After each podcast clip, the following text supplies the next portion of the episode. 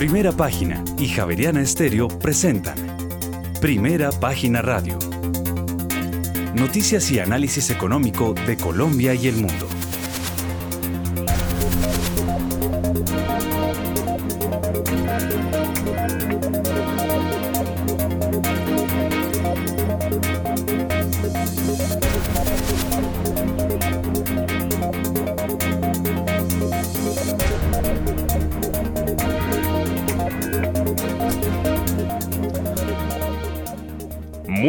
Son las 6 de la mañana y 3 minutos. Les damos la bienvenida a una nueva emisión de Primera Página Radio. Hoy es eh, martes 7 de febrero del año 2023. Tendremos todas las noticias y el análisis económico de Bogotá, Colombia y el mundo hasta pasadas las 8 de la mañana. Bajo la dirección de Héctor Hernández y Héctor Mario Rodríguez, hoy presentamos. Fue radicado en el Congreso de la, de la República el articulado del Plan Nacional de Desarrollo 2022-2026 que contempla inversiones públicas para el cuatreño por 1.154,8 billones de pesos. Además, la economía popular, la justicia social y ambiental son las bases de este Plan Nacional de Desarrollo. Y en enero de este año la inflación núcleo 15 del Banco de la República subió 29 básicos frente a diciembre de 2022 y llegó a 11,84% máximo desde mayo de 1999. Y desde agosto del año anterior hasta enero de este 2023, las adquisiciones netas de test por parte de foráneos sumaron más de 7,32 billones de pesos. Y al 20 de enero de este 2023, el, eh, la inversión extranjera directa en Colombia creció 14,2% anual a 825 millones de dólares. Por su parte, 5,4, 5,24% mejor aumentó la producción de petróleo en Colombia durante diciembre del año anterior. La de gas disminuyó 1,29% en comparación con el mismo periodo del año anterior. Y la Superintendencia del Mercado de Valores de Perú da vía libre a la Bolsa de Lima para su integración regional con las bolsas de Chile y Colombia. Y más adelante, la Superintendencia Financiera autorizó a Cemex España iniciar la oferta pública de adquisición sobre las acciones ordinarias de Cemex Latam Holdings. Ya tenemos las 6 de la mañana y 5 minutos. Les damos la bienvenida.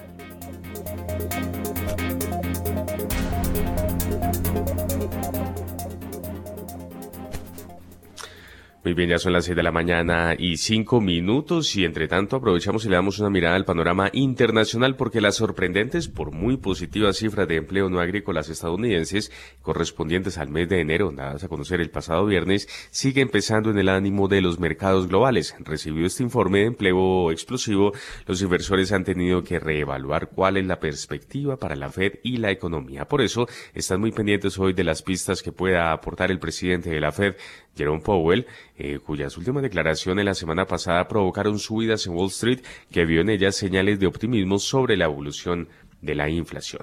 En concreto, Jerome Powell interviene esta tarde en un foro económico en Washington y toda la atención estará puesta en comprobar si la inesperada fortaleza del mercado laboral podría provocar tipos de interés más altos durante más tiempo. El presidente de la Reserva Federal de Atlanta, Rafael Bostic, y sin voto este año en el Comité del Mercado Abierto, advirtió en las últimas horas que es muy posible que estas positivas cifras de empleo fuercen a la Fed a incrementar más de lo previsto sus tasas de interés oficiales. En el ambiente del mercado continúan también las preocupaciones geopolíticas. Estados eh, Unidos se prepara para imponer un arancel del 200% al aluminio de fabricación rusa esta misma semana y por otro lado comenzó a recuperar algunas partes del globo chino derribado por un avión de combate frente a las costas de Carolina del Sur. El sector de las criptomonedas trata de recuperar niveles. El Bitcoin cotiza los 22 mil dólares y el Ethereum ya roza los 1.600 dólares. Y muy pendiente sector a la cotización del café en Estados Unidos que sigue recuperándose estos días. Hoy se mueve sobre un dólar con 76 centavos la libra. Muy buenos días, Juan Sebastián. Muy buenos días a todos nuestros oyentes. Muy buenos días al equipo de producción. Muy buenos días a nuestros analistas ya conectados. Veo a Germán Verdugo y a Julio César Herrera conectados. Eh, bueno, eh, estos datos que usted habla, que hablan, que salieron muy positivos los datos en materia de empleo o o, más bien una, una tasa de desempleo bastante baja, en los Estados Unidos, eh, si uno, si uno, si uno fuera un profesor eh, y todos nuestros oyentes fueran alumnos, no entenderían, porque dice, oiga, el empleo está controlado, eh, todo divinamente, entonces no, al mercado y, a, y digamos a la economía en general, el dato no gusta mucho. Eh, y no gusta mucho porque Germán Verdugo, nuestro analista invitado, nos va a explicar cómo es esa cosa que un buen dato de empleo de pronto a la economía no le sirva y no le sirva a la economía colombiana, ¿no? Que es lo peor. A ver, Germán Verdugo, muy buenos días. Héctor, muy buenos días. Muchas gracias por la invitación. Un saludo a toda la mesa y a la audiencia de, primera página.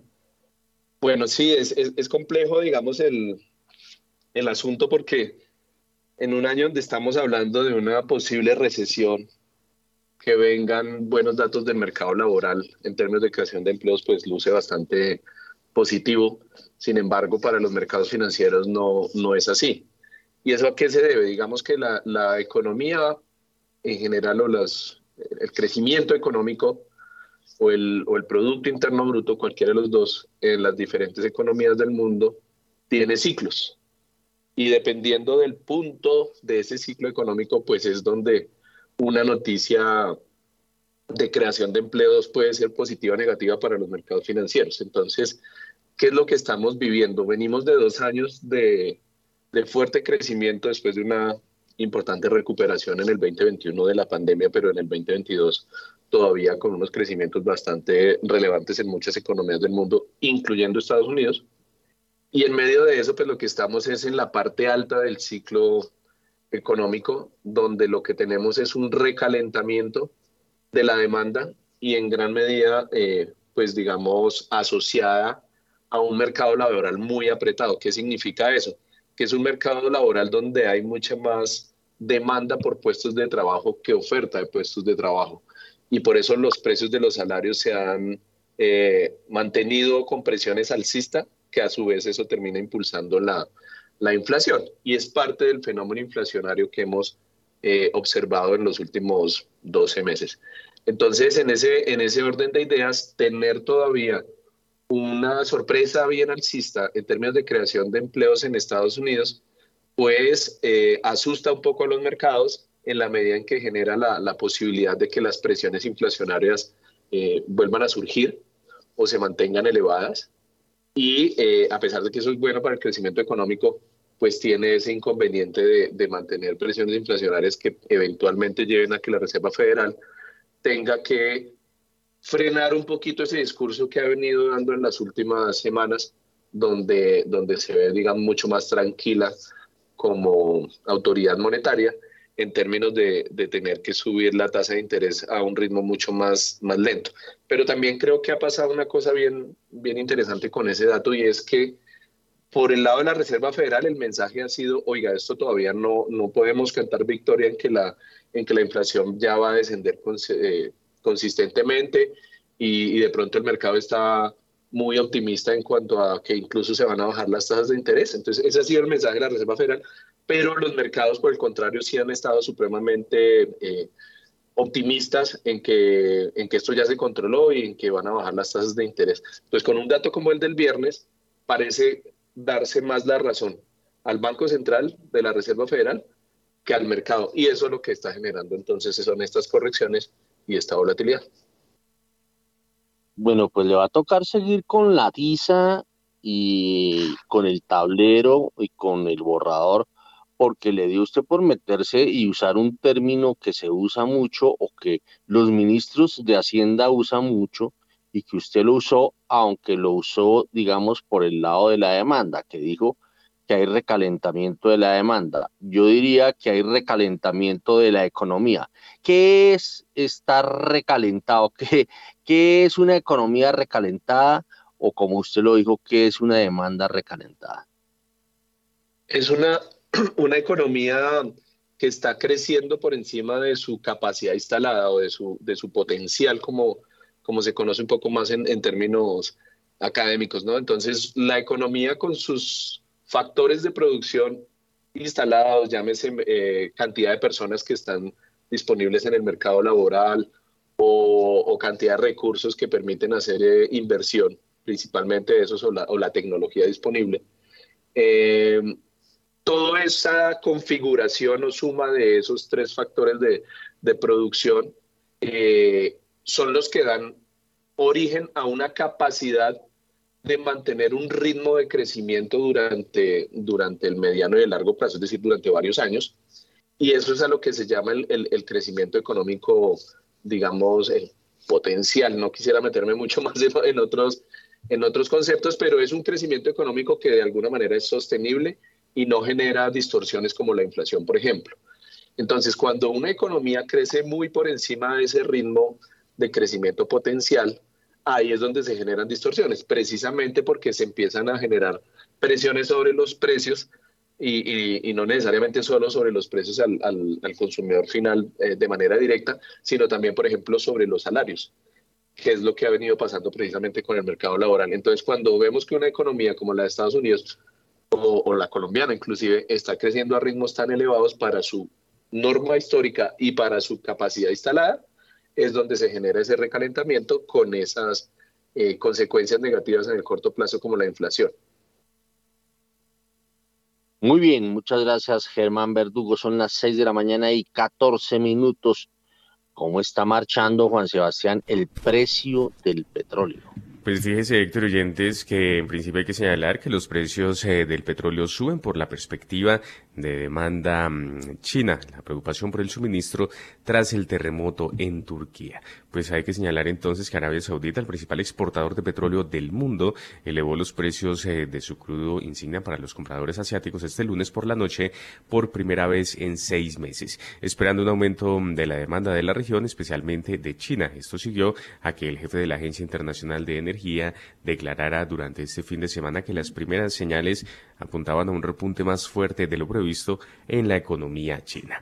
El, el petróleo de referencia Brent llega hasta ahora a 82 dólares con 35 centavos el barril, sube 1,68%, mientras que el WTI se recupera 1,89% en este momento y se cotiza en 75 dólares con 51 centavos el barril.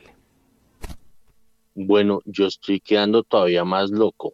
Entonces, la economía gringa va bien, eh, de pronto, como dice Germán Verdugo, va recalentada y el precio del petróleo está subiendo.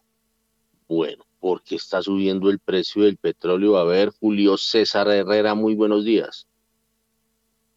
Muy buenos días, Héctor. Buenos días a Juan Sebastián, Valentina, Germán, Andrés, los demás miembros y los apreciados oyentes. Ah, en el corto plazo, a los analistas no les disgustó el dato de empleo y eso es válido en el corto plazo, no en el largo plazo.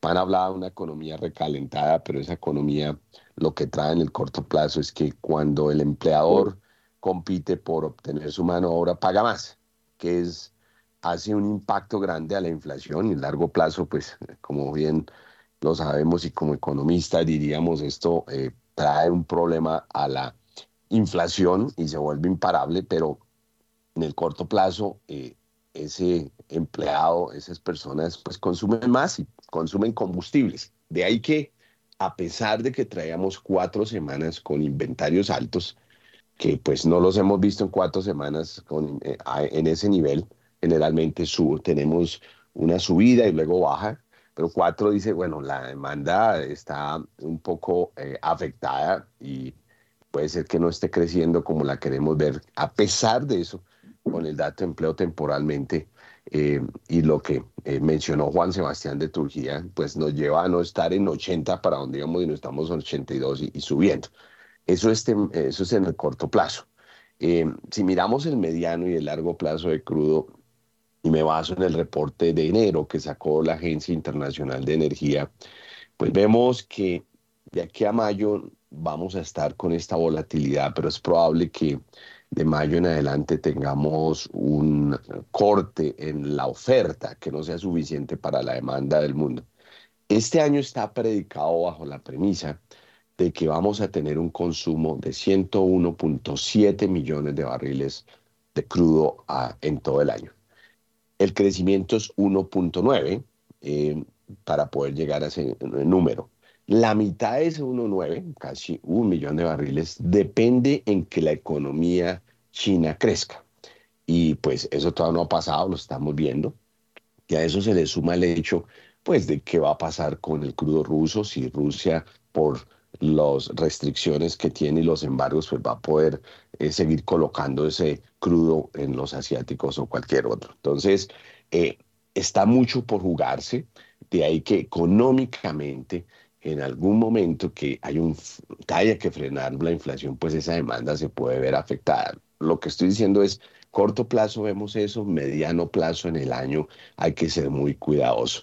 Y eso también lleva a lo que eh, la Agencia Internacional de Energía dice, el tema de que OPEC siga sin cambios, así nomás, mm, hay que verlo, porque a la hora que ese crecimiento de 1,9 que depende en un millón de barriles de China y China no se llegue a, a recuperar totalmente, OPEC tiene que hacer algo. O lo contrario, si la demanda crece más que eso, eh, OPEC tiene que eh, remover sus cuotas y seguir a producir más para evitar que el precio del crudo eh, se suba, porque de todos modos ha habido de no alta inversión y sigue esta situación. Las compañías petroleras, los grandes productores, no es que estén invirtiendo más de lo que invertían en el pasado. Luego, ese es el fenómeno que estamos viendo, es un buen realce eh, pero vamos a estar viendo esa volatilidad del 82, 83 barriles, 82 dólares por barril.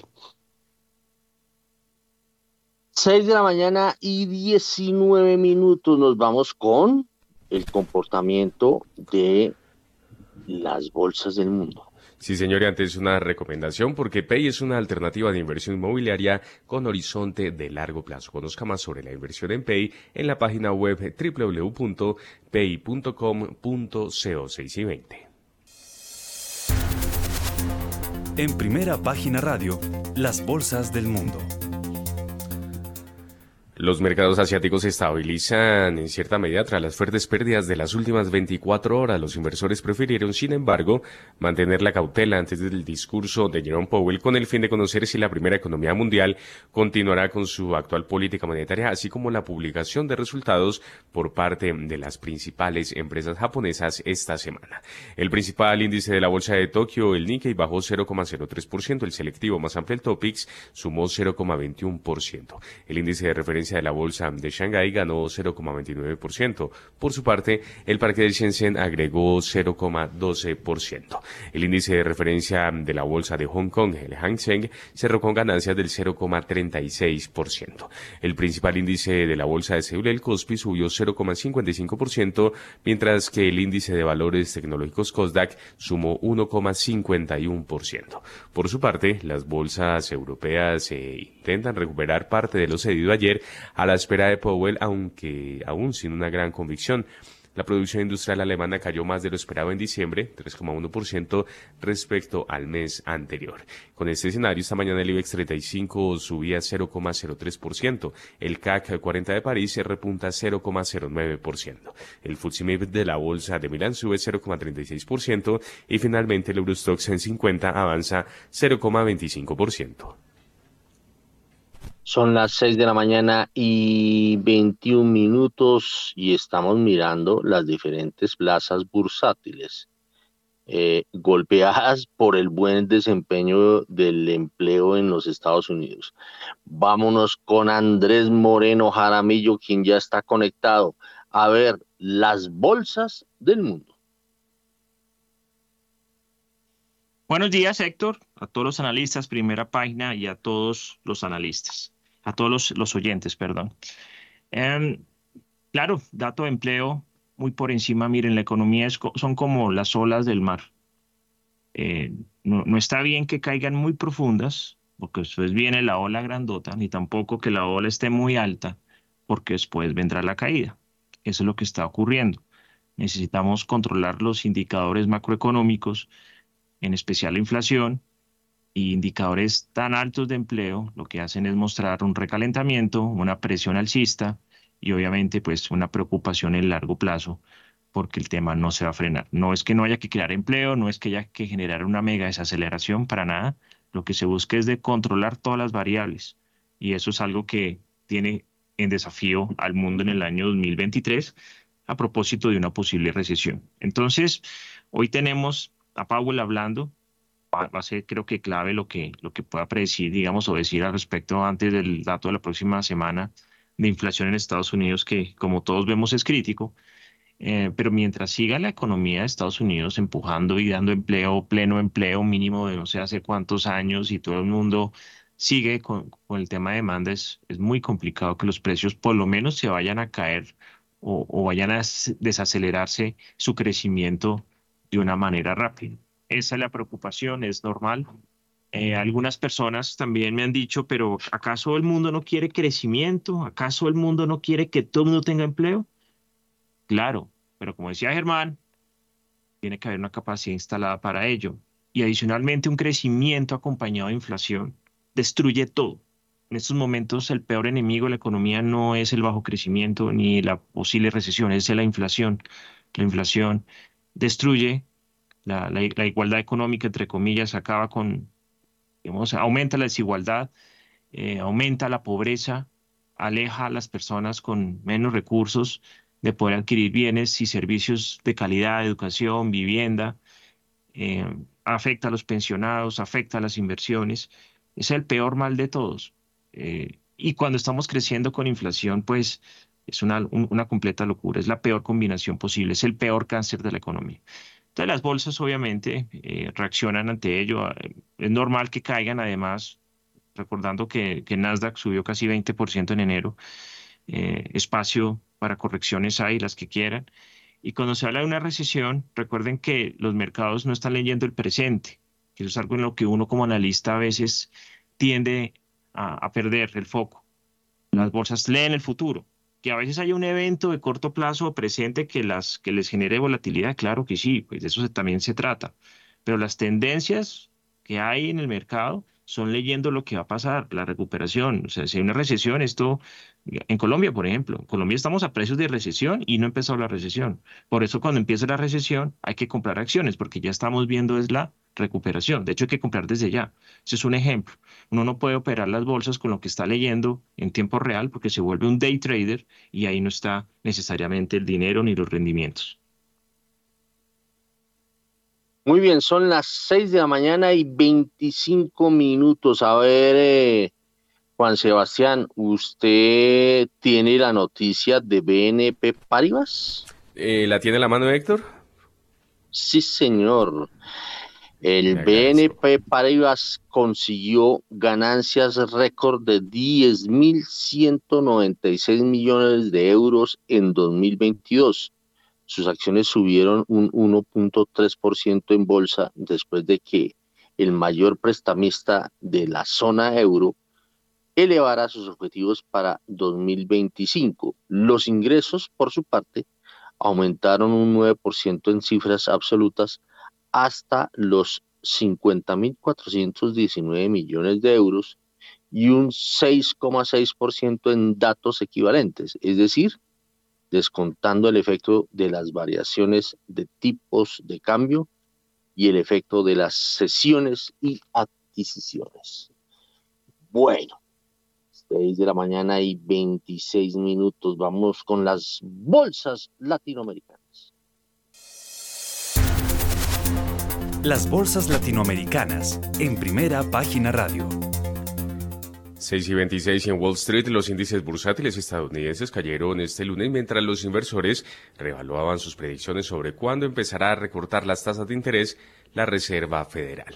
La mayor eh, baja intradía fue la del Nasdaq 100 que cayó 1%, seguido de un retroceso del 0,61% por parte del Standard Poor's 500 y un descenso del 0,10% para el Dow Jones. El índice Merval de la Bolsa de Comercio de Buenos Aires cerró con una subida del 1,77%. El índice Bovespa de la Bolsa de Valores de Sao Paulo se recuperó 0,18%. Este lunes no hubo operaciones dentro del mercado mexicano mm, debido al feriado por el Día de la Constitución el índice MSCI Colcap de la Bolsa de Valor de Colombia cerró con un alza del 0,41%, mientras que el índice IPSA de la Bolsa de Santiago de Chile perdió 0,54% y finalmente el índice general de la Bolsa de Valores de Lima ganó 0,04%.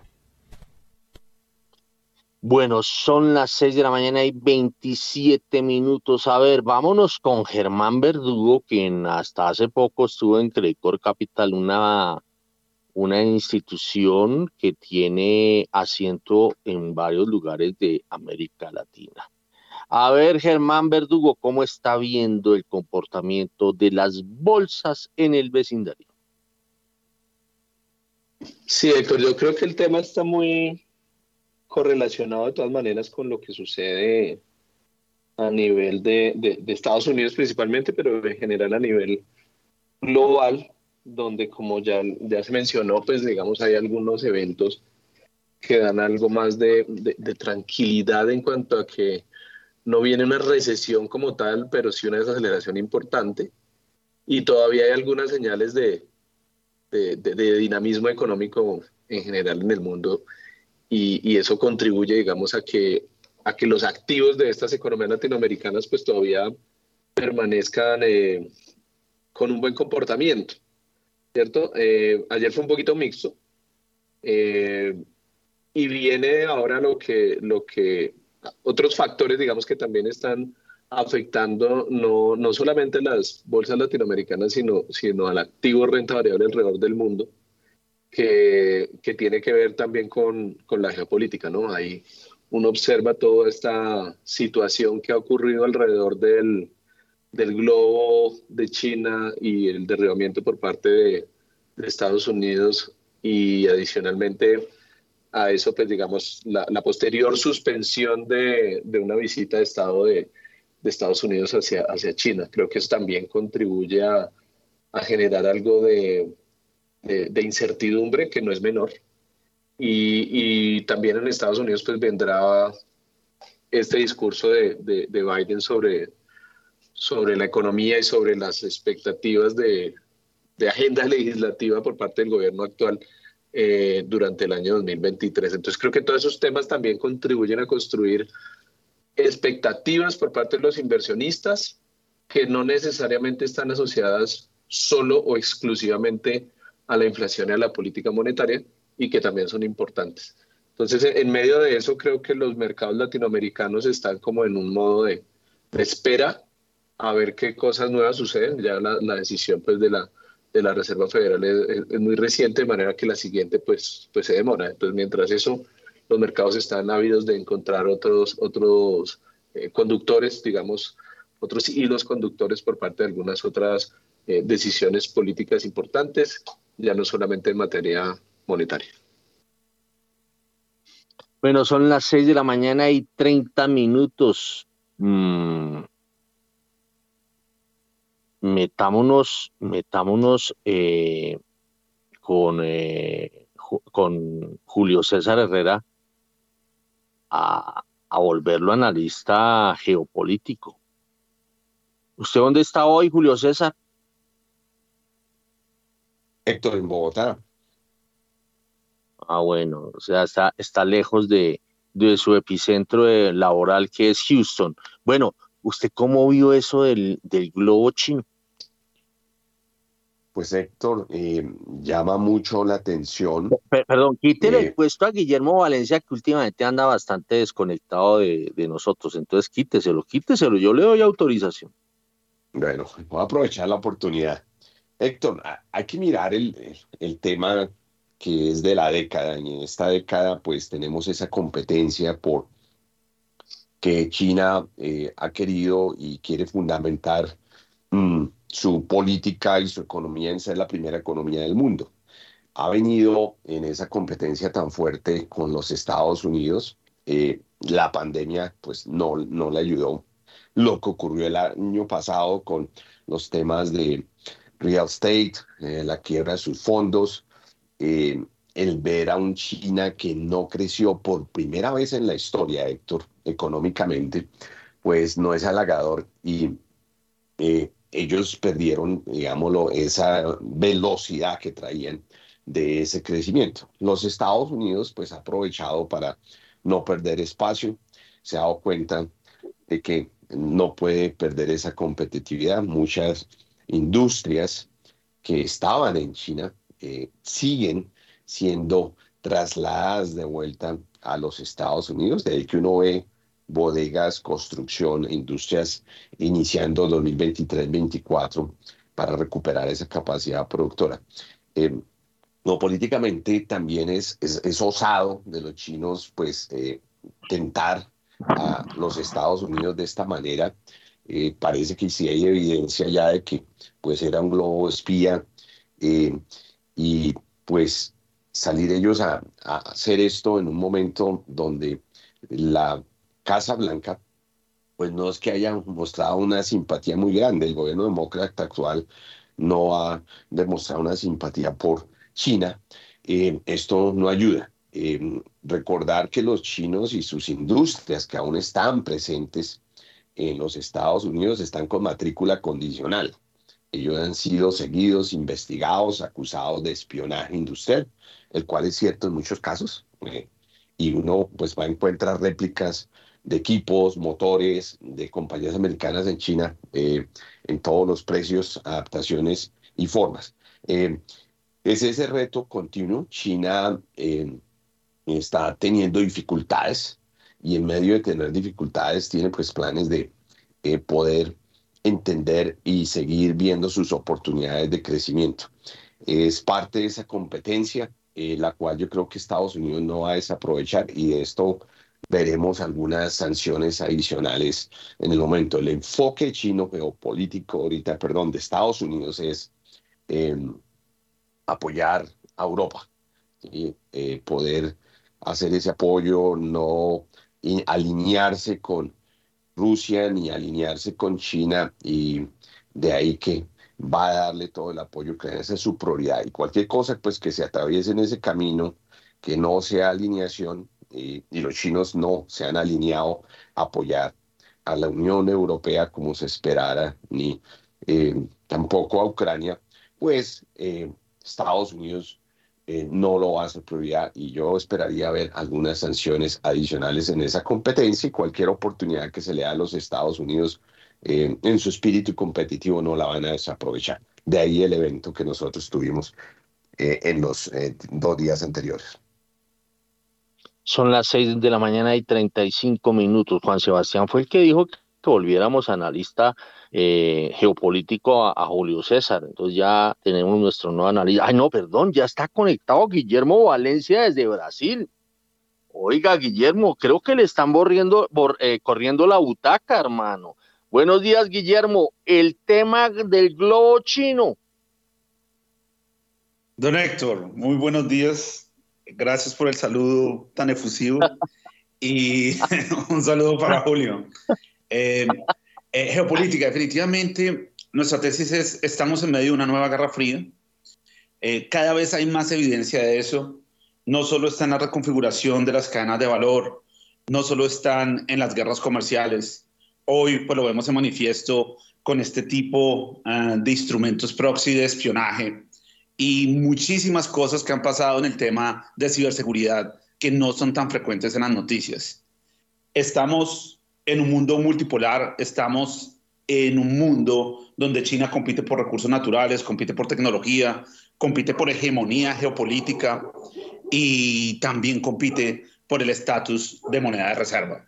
Entonces, ese mundo eh, tiene otras reglas y una de esas reglas es la reconfiguración de las cadenas de valor. Estados Unidos reaccionó desde el 2020 a esa tensión geopolítica y está reconfigurando toda su manufactura. Si bien, como Julio menciona, China tiene problemas, Estados Unidos también tiene problemas. Estados Unidos está en una polarización extrema.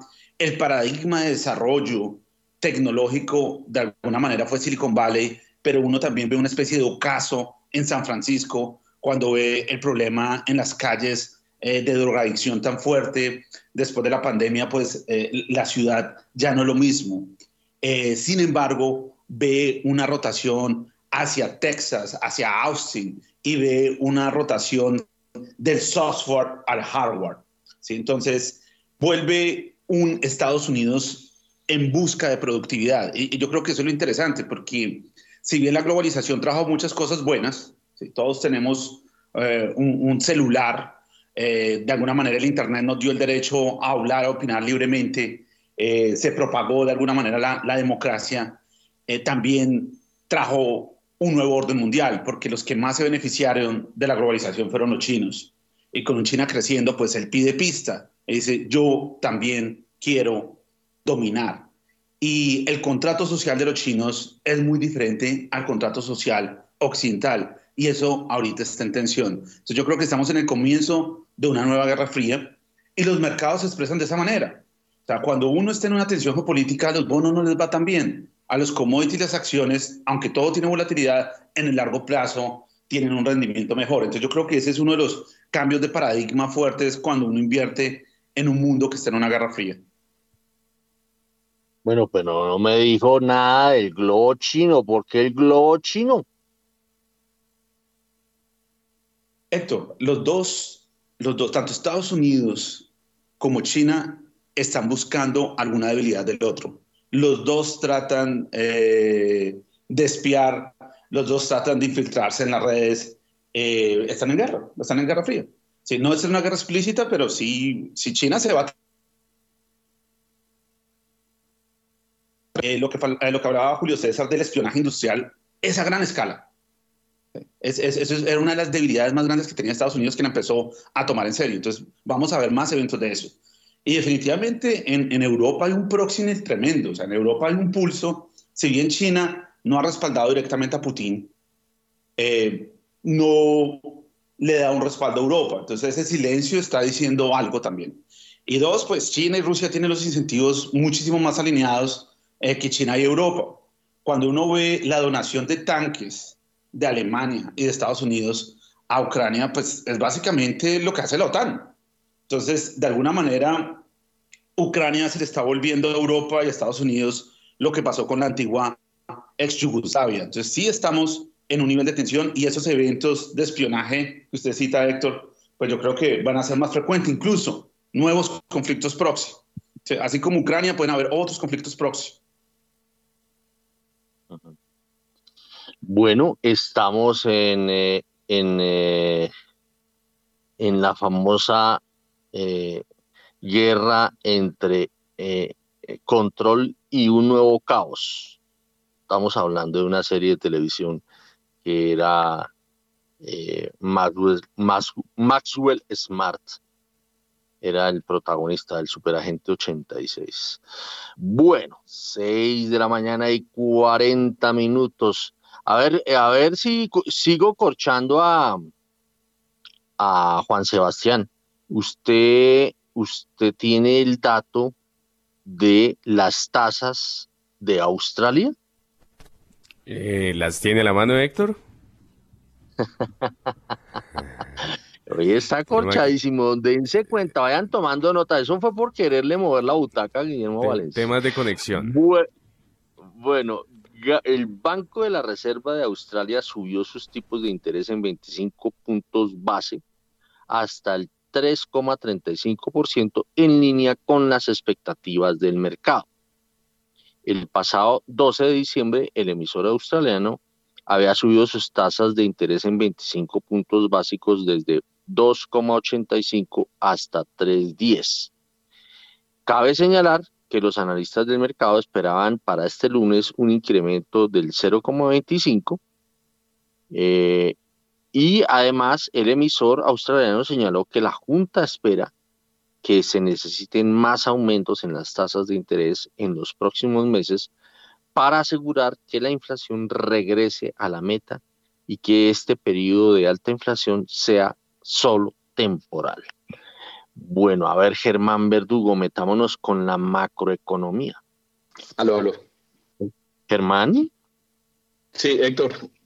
Eh, ¿me, repite la pregunta, por favor, que lo perdí un minuto? No, pues como estamos mirando que la Reserva eh, de, o el Banco Central de Australia subió sus tipos de interés en 25 básicos, como lo estaba esperando el mercado, y parece que vienen más aumentos hasta que no se controle la inflación. Eh, entonces le estaba preguntando a usted, metámonos con macroeconomía, en este caso con la macroeconomía de Australia. Bueno, pues la verdad yo no, no sigo mucho la macroeconomía de Australia, lo que podría decir es que sí es un socio comercial importante de China.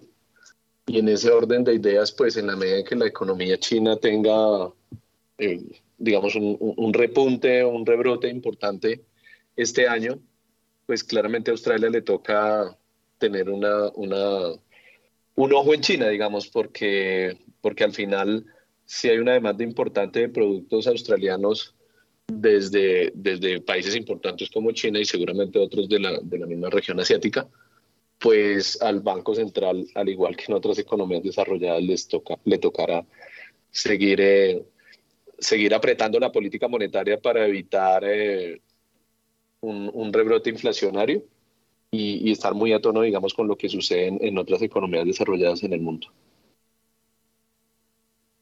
Muy bien, 6 de la mañana y 43 minutos. Nos vamos con la bolsa de Colombia. En primera página radio, las acciones de Colombia. El monto de las operaciones en la Bolsa de Valores de Colombia alcanzó los 43.835 millones de pesos, lo que quiere decir que disminuyó un 24,14% frente al monto anterior que fue de 57.873 millones de pesos. El número de operaciones pasó de 3.552 a 3.358, lo que representa una caída del 5,20%.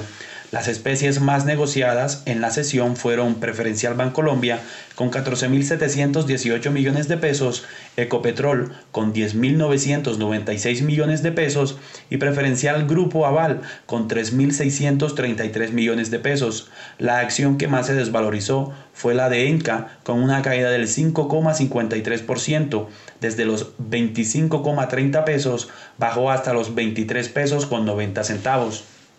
Por su parte, Corfi Colombiana fue la que más se valorizó, desde los 15.080 pesos subió hasta los 15.440 pesos, lo que significa un aumento del 2,39%. El índice MSCI Colcap finalizó al alza con un 0,41% a 1.268,49 unidades. El COLIR también aumentó, pero un 0,24% a 792,49 84 unidades. Bueno, entonces le tocó eh, el momento cúspide de Andrés Moreno Jaramillo. Vámonos al análisis de la Bolsa de Valores de Colombia. Ta, ta, ta, tan. Bueno, Bolsa de Valores de Colombia. Ya le puso música, mire. Claro, es, el momento estelar. 1,37 cae el Colcap en lo corrido del año. O sea, no ha pasado nada. No, para abajo más que para arriba. La buena noticia es que por fin se destrabó la, la OPA de Cemex después de casi dos meses de la acción suspendida. OPA de cancelación. Eh, publicaron los balances de la empresa, son los requisitos, y se aprobaron y pues ya se dio visto bueno a la OPA en cualquier momento debe publicarse el cuadernillo y debe liberarse de nuevo la acción, que empezará con una caída porque la bolsa estaba más alta de lo que va a ser la OPA finalmente y pues se cancelará y tendremos un emisor menos, quedaremos con 61 emisores, de los cuales 30 no se mueven. Em, mercado, acciones que suben, recupera mineros 15% este año, después de casi un 50% del 2022. Sube éxito tímidamente 12%, ETV sube 10% de mínimos históricos. Canacol y Ecopetrol sorprenden dos compañías pues, de un sector importante. Canacol sube 9% y Ecopetrol sube 6%. A pesar de todo, Ecopetrol para arriba. Y Grupo Ali Colombia, entre, entre las compañías, digamos, financieras, 4% suben. El resto del mercado todavía muy abajo, Nutresa 3%, Corficol sube 2% y se acabaron las salsas en la bolsa en Colombia. Ahora vienen las caídas. Sorprendentemente, el Cóndor cae 26%, una de las que más subió el año pasado. Y vemos a Grupo Argos Preferencial y a Cementos Argos Preferencial cayendo 15% en promedio en mínimos históricos. La acción de Cementos Argos cae 14% en mínimos de muchos años. Y uno empieza a dar cuenta también Grupo Sur Ordinaria, Grupo Sur Preferencial, La Vivienda, Grupo Argos, todas cayendo. Realmente le hace falta al mercado lo que le pasó a los títulos TES entrada de capital extranjero comprando acciones. La verdad es que las personas naturales hemos hecho la tarea, hemos estado comprando todo el tiempo, hay algunas puntas de compra importantes, hay unas subvaloraciones en las empresas. Ahorita salen todos, empiezan a salir todos los balances de las compañías durante febrero y marzo y la situación de asambleas. Van a haber muy buenos dividendos en rentabilidad este año, en especial el de Ecopetrol. Eh, aquellos que, digamos, no les gusta explotar petróleo y gas, hidrocarburos, sí les va a gustar el dividendo de la empresa. Eso es algo que yo quiero ver la foto cuando digan dividendo Ecopetrol, tantos billones de pesos para la nación. Quiero ver la cara de los gobernantes, a ver qué van a hacer con ese billete y a ver si, a ver si sí les gusta esa plata. Em, pero en general eh, necesitamos el impulso de los fondos de capital extranjeros y, y locales para que este mercado suba. Obviamente los fondos de pensiones son compradores netos. Hay un tema ahí que los tiene tensionados por la reforma pensional, que es obvio y lógico, pero los extranjeros necesitamos que se acerquen un poco más. Sí compran acciones, pero otros se van uno mira los reportes que hacemos en primera página de compradores y vendedores, los extranjeros mueven ISA, mueven Ecopetrol, eh, mueven Bancolombia, pero entran y salen, entran y salen. No hay un pulso donde ganen los, los, los, extranjeros eso. Entonces, así como ojalá pasó en, los títulos test, pronto los extranjeros vean los increíbles precios que hay en el mercado accionario colombiano y, y empiecen a comprar acciones porque están muy baratas.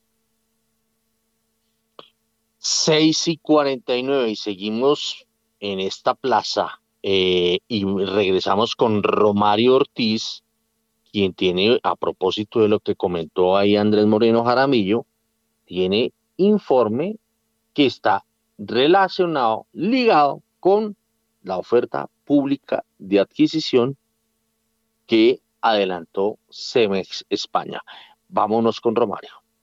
Cemex España radicó garantía por 31.111 millones de pesos ante la Bolsa de Valores de Colombia para la oferta pública de adquisición por hasta un 4,69% de acciones ordinarias de Cemex Latam Holdings. El precio de compra por cada acción del emisor es de 4.735 pesos. La radicación de la OPA se hizo el pasado 22 de diciembre del 2022. Es válido mencionar que Cemex España ya posee el 89,60% de las acciones de la compañía latinoamericana, por lo que si se efectúa la compra superará el 94%. Y seguimos con Cemex España porque hay un, un informe de Juan Carlos Bernal en desarrollo de esta constitución de garantías, porque eso eh, eh, permitía a la superintendencia, y superintendencia financiera tomar decisiones en torno a esa OPA. ¿Qué fue lo que pasó? A ver, Juan Carlos Bernal. Cemex Latin Holdings fue notificada por Cemex España, esta que es una subsidiaria de Cemex en México, que recibió la autorización de la Superintendencia Financiera de Colombia para iniciar la oferta pública de adquisición de las acciones ordinarias y en circulación de Cemex Latin Holdings inscritas en el Registro Nacional de Valores y Emisores de Colombia, así como en la Bolsa de Valores de Colombia. Con esto se pretende seguir adelante con esta oferta conforme al procedimiento y plazos establecidos por la regulación colombiana para la cancelación del registro las acciones tanto en el Registro Nacional de Valores y Emisores como en la Bolsa de Valores. Recordemos que ya eh, también se había radicado la garantía de oferta pública de adquisición de esta OPA eh, de las acciones ordinarias de Cemex Latin Holdings por 31.111 millones de pesos, por lo que Cemex España espera hacerse con un 4%, un poco más de este 4% de las acciones de Cemex Latin Holdings en el país y así llegar a una participación superior a la del 90% en la empresa colombiana. Dejemos que en materia de plazas bursátiles ahorita meta la cucharada Germán Verdugo, pero antes de que la meta, vámonos con esta noticia de Juan Carlos Bernal, quien tiene que ver, o, o la noticia tiene que ver con el mercado de valores del Perú. Vámonos con Juan Carlos. La Superintendencia del Mercado de Valores de Perú dio vía libre a la Bolsa de Lima para su integración regional con las bolsas de Colombia y Chile. De acuerdo a la resolución de esta superintendencia, se autorizó la integración corporativa de esta Bolsa de Valores de Lima y de Cavalli, la institución y compensación de liquidaciones de valores, con la Bolsa de Comercio de Santiago y con la Bolsa de Valores de Colombia. Recordemos que según la legislación peruana, ninguna persona natural o jurídica podría tener más del el 10% de acciones de la Bolsa de Lima, a, menos de que fuera una eh, intervención eh, regional, una integración de varios países. Esto es lo que permitirá, eh, pues, por lo tanto, que las tres bolsas se integren en esta holding regional, pero para ello deberán cambiar algunos estatutos que deberán ser aprobados por las tres bolsas, para las juntas directivas de estas tres bolsas, para dar vía libre también en los demás países y eh, como se había notificado por primera página la semana pasada, se espera que hacia mitad de año se esté firmando y se esté constituyendo esta holding regional en Chile. 6 y 53. A ver, Germán Verdugo, la integración, ese paso que acaba de darse en Perú. En, enhorabuena, yo creo que es súper bienvenida la, la posible integración. Se han hecho varios intentos, recordemos el Mila eh, que no han tenido éxito hasta, hasta la fecha, pero yo creo que definitivamente sí es, sí es como, un, como un camino casi natural de, de las bolsas en, en estos países, incluso diría que en algunos otros países de, de la región. Pero, pero definitivamente es una muy buena noticia. Creo que debería venir acompañado de, de retomar otros temas como el pasaporte de fondos que, que quedó también eh, archivado hace, hace ya un par de años, pero la integración de las bolsas al final lo que supone, o, de los mercados, diría yo, no necesariamente solo de las bolsas, de los mercados financieros, es que cualquier inversionista de estos tres países debería poder transar los activos de los otros dos países eh, como si fueran locales. Y yo creo que el día que lleguemos a eso, definitivamente la, la ampliación de, del mercado y, ese, y, posiblemente esa expectativa de la que nos comenta Andrés sobre tener las, activos muy baratos como el caso de las acciones colombianas, pues definitivamente sí deberían materializarse. Entonces creo que, que están dándose los pasos adecuados eh, y pues con optimismo es de que esto salga adelante. Bueno, a 6 y 55. A ver, eh, Guillermo Valencia, ¿qué opinión le merece la integración? usted que mira todo desde una óptica bien, digamos, bien eh, lejana para poder mirar el mapa completo, ¿cómo ve esta movida en Latinoamérica? Héctor, pues como Germán cita, pues súper bienvenidos. Yo creo que e, e, esas integraciones son muy buenas tanto para Colombia, Perú como Chile. Eh, no obstante, cuando uno mira en el contexto macro, pues ocurre cuando Chile tiene un cambio hacia la izquierda, Perú tiene una inestabilidad política supremamente clara y pues en Colombia no está muy clara la pintura políticamente. Entonces, si bien se puede decir que está barato, pero ¿cuánto tiempo puede durar barato una cosa si el contexto macro sigue siendo ambiguo? Entonces, yo creo que el tema político incide. Y incide para cualquier tipo de empresario, para cualquier inversionista internacional, la ambigüedad sobre algunas políticas, eh, sobre el tema tributario, eh, sobre la exploración de energía, pues definitivamente va a ser algo que se va a reflejar tanto en el riesgo país como en el riesgo regional. Oiga, pero yo le voy a hacer una pregunta eh, un poco, digamos, buscándolo poner contra las cuerdas. Y es que, bueno, entonces, ¿qué va a pasar con Latinoamérica en el contexto de la economía mundial, de los mercados internacionales, si uno voltea a mirar que eh, todos están como muy cerquita a la izquierda, ¿no? Entonces uno mira Lula en Brasil, entonces se va uno a Argentina, están inclinados hacia la izquierda, Chile inclinado a la izquierda, Perú inclinado a la izquierda, Colombia inclinado a la izquierda, y entonces que eh, Latinoamérica va a salir del contexto bursátil del mundo. Pues Héctor, yo creo que ni la izquierda ni la derecha es, algo malo por sí mismo. Yo creo que el problema es cuál de estas izquierdas tiene un modelo de desarrollo económico claro y de desarrollo tecnológico. lo que uno ve es que hay unos países que sí el tema ideológico es absoluto y el tema de desarrollo es muy poco. Entonces, digamos, en, en el tema de Brasil, el tema de Brasil, si bien Lula tiene un, discurso ideológico pesado. También hay un desarrollo industrial, también eh, Brasil es, federal y hay unos polos de desarrollo en estados como Sao Paulo y general en el, en el sur de Brasil. Eso continúa. ¿sí? Y en ese contexto macro de competencia geopolítica, pues hay unas materias primas que están llamadas a ser protagonistas. El mineral de hierro, el cobre. ¿Sí? Y, y, digamos, el mineral de hierro Brasil está bien posicionado, en cobre Perú está bien posicionado, México también puede estar bien posicionado. Ahora, en ese espectro de izquierda, a mí me parece interesante lo que está haciendo México. Sí, AMLO también tiene esa misma ideología, pero está siendo pragmático. Está permitiendo que se reconfiguren las cadenas de valor en México. Y dice, bueno, quieren salir de China, bienvenidos a México. Y está haciendo que la industria de semiconductores tenga algo que ver con eso. Entonces yo creo que eh, deberíamos dejar un poco la ideología y ser más pragmáticos y cambiar tal vez esa palabra ideología por tecnología, que es lo que estamos necesitando tanto en la región. 6 y 58. A ver, eh, eh, ya para cerrar el círculo eh, de este tema de la integración, no le hemos dado paso a nuestro especialista en materia bursátil. A ver, Andrés Moreno Jaramillo, muy rápidamente, son las 6 y 59. Bueno, digamos que yo no soy tan optimista necesariamente. Por, el Mila, mira, esto de poder comprar acciones en Chile y en Perú pasa hace mucho tiempo.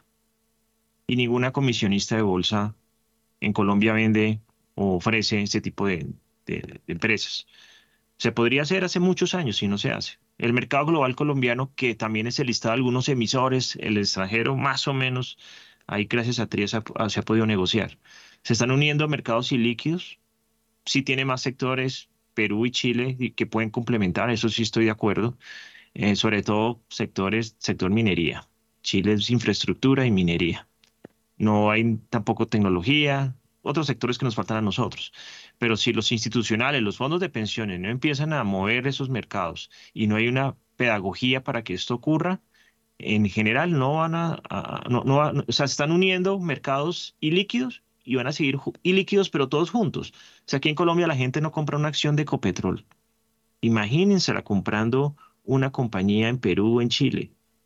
Eh, es complicado. Yo creo que es importante tener la plataforma, pero necesitamos educación financiera para que la gente entienda qué es lo que está haciendo cuando compra acciones.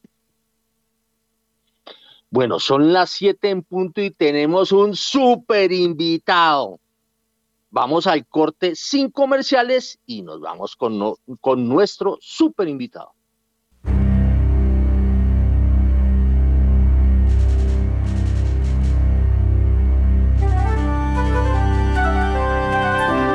91.9 Javeriana Estéreo, Bogotá. HJKZ. Sin fronteras.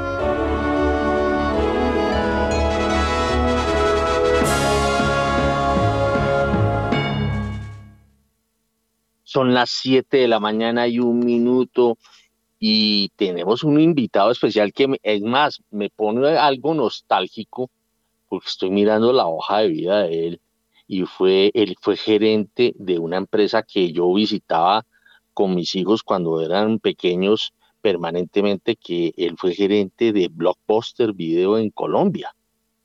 Entonces, pues ahí ya empieza como a, a afectarme a mí porque mis hijos toda la vida se quedaron con esa, esas tiendas de esas tiendas de video de Blockbuster, pues eh, eh, no sabía que él estaba o que él estuvo detrás de ese negocio. Pero uno se pone a mirar la hoja de vida de él, él es economista de la Universidad de los Andes, estuvo también trabajando en Nueva York con, con, con Juan Valdés, eh, fue gerente, perdón, fue presidente de la ETV, bueno, en fin, y hoy en día ayuda en el tema empresarial al presidente Gustavo Petro y es el presidente de la junta directiva de Ecopetrol.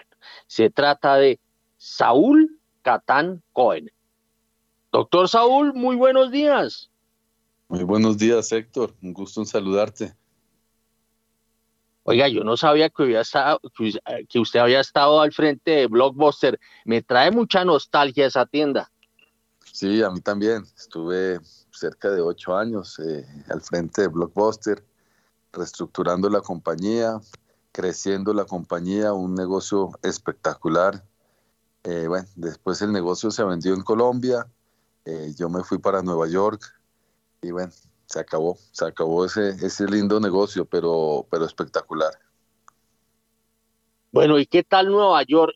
Eh, yo, yo tuve muchas, pues allá hubo personas en, en la gerencia de, de, la Federación de Cafeteros, eh, estuvo Álvaro Villegas y en esa época yo alcancé a visitar un par de veces allá en Nueva York. ¿Usted alcanzó a trabajar con él o quién estaba en esa época?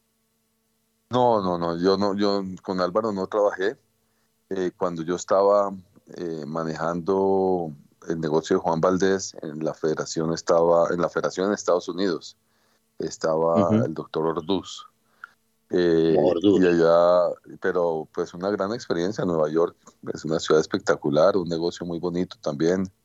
Eh, pero de todos los que he tenido me quedo con Blockbuster es el negocio más lindo en el que he estado sí bueno estuvo también en la ETV y uno puede decir bueno, hay razón de ser para que esté de asesor en el tema empresarial, pues porque tiene un, un, recorrido, imagínense, estuvo en la capital financiera del mundo, que es Nueva York. Y bueno, ¿cómo se siente hoy en día siendo asesor del presidente Gustavo Petro en materia empresarial? ¿Cómo está viendo la cosa? Pues, pues muy bien, pues aclaro que no es en materia empresarial necesariamente, es más en materia digital, de transformación digital, en todos los temas de tecnología, en todos los temas de conectividad. Eh, eso, eso es un poco lo que ayudo al gobierno, al presidente, eh, y soy muy optimista, creo que hay muchísimas cosas por hacer, hay muchísimos proyectos, eh, y realmente, pues no, no paro, la agenda no para. Bueno, eh, yo soy de los que tengo una línea de, digamos, de, de concebir eh, todo lo que viene y todo lo que ha pasado pues a raíz de la llegada del presidente Gustavo Petro, pero siempre hemos ido así en primera página. Nosotros siempre miramos ante todos los hechos y luego sí la carreta, ¿no? Eh, y eso pues nos ha permitido, digamos, estar más atinados en, en la forma de, de percibir cualquier, eh, cualquier cambio o cualquier eh, situación que se esté presentando. Usted está al frente de la compañía más importante de Colombia, sin lugar a dudas. Eh, usted está al frente de la presidencia de la Junta Directiva de Ecopetrol. Bueno, ¿qué se siente estar ahí y cómo ve el panorama después de tanta, digamos, tanto cuento que ha habido ayúdenos a aterrizar todos esos cuentos. Pues una empresa muy impresionante, es pues, indudablemente la empresa más grande del país, la séptima empresa más grande de la región, una de las 500 empresas más grandes del mundo. O sea, realmente es una empresa muy impresionante, muy bien manejada, muy bien operada, eh, con una ética, con un gobierno corporativo de muy alto nivel. Eh, entonces es lo primero un honor poder dirigir la junta directiva, poder dirigir la estrategia de la compañía desde la junta directiva eh, y poderle crear valor a esta misma. Yo creo que el tema de Ecopetrol es muy sensible, eh, no solo como empresa, para el país es muy importante. El país es el dueño mayoritario de la compañía, recibe unos dividendos importantes año tras año por los grandes resultados de la compañía y lo que hay que hacer es seguir creciendo la compañía, seguir creando valor y seguir valorizando la compañía. Bueno, eh, la gente tenía una, digamos, o tiene una buena percepción de, del saliente presidente eh, de Ecopetrol, que es Felipe Bayón esos cambios, ¿por qué se dan? Digamos, es desgaste, ciclo. ¿Por qué llega eh, eh, a esta situación y por qué la Junta? Porque el jefe, el presidente de Ecopetrol es, la, es nada menos que la Junta Directiva. Ese proceso, ¿por qué se dio? Finalmente se llegó a un acuerdo. Eh, yo creo que sí son ciclos, yo creo que Felipe ya tenía casi siete años en la compañía, seis al frente de la compañía como presidente. Eh, y, y, las compañías necesitan oxigenarse, las compañías necesitan un cambio. A veces eh, esto pues, no solo en Ecopetrol, lo vemos en las grandes empresas del mundo, donde más o menos este es el promedio de estadía de un presidente. Incluso, pues lo he mencionado antes, en universidades grandes, importantes como Harvard, eh, mencionan que después de los siete años en una compañía se empieza a generar comodidad y se necesita refrescar la administración.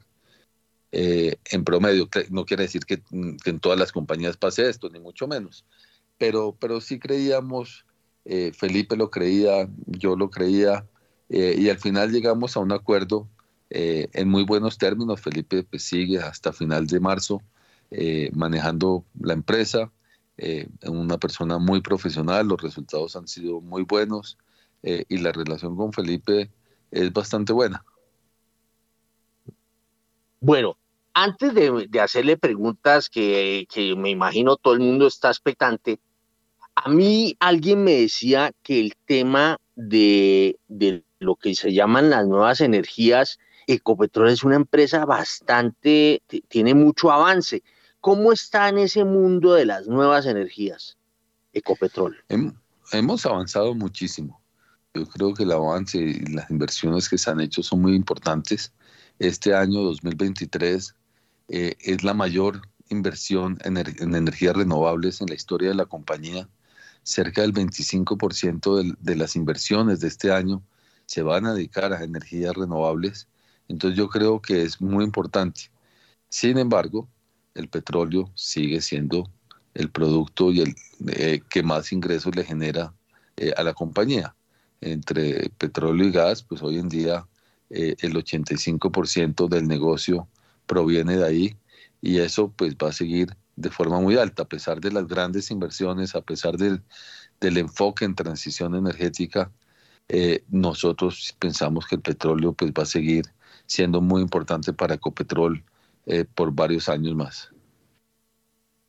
Uno ve que ese proceso de, digamos, de apuntar hacia energías limpias arrancó hace muchos años y a veces eh, eh, las personas no tienen en cuenta de que esto tiene antecedentes, nació por allá con los países nórdicos y con Alemania e incluso acá en Colombia el, el presidente Iván Duque eh, fue eh, promotor y el presidente Gustavo Petro ha querido, digamos, eh, meter el acelerador en, este cambio, pero nadie contaba en, en ese mapa que se iba a armar un tierrero en el mundo con la invasión de Rusia a Ucrania o con el intento de invasión y pues todo, todo cambió.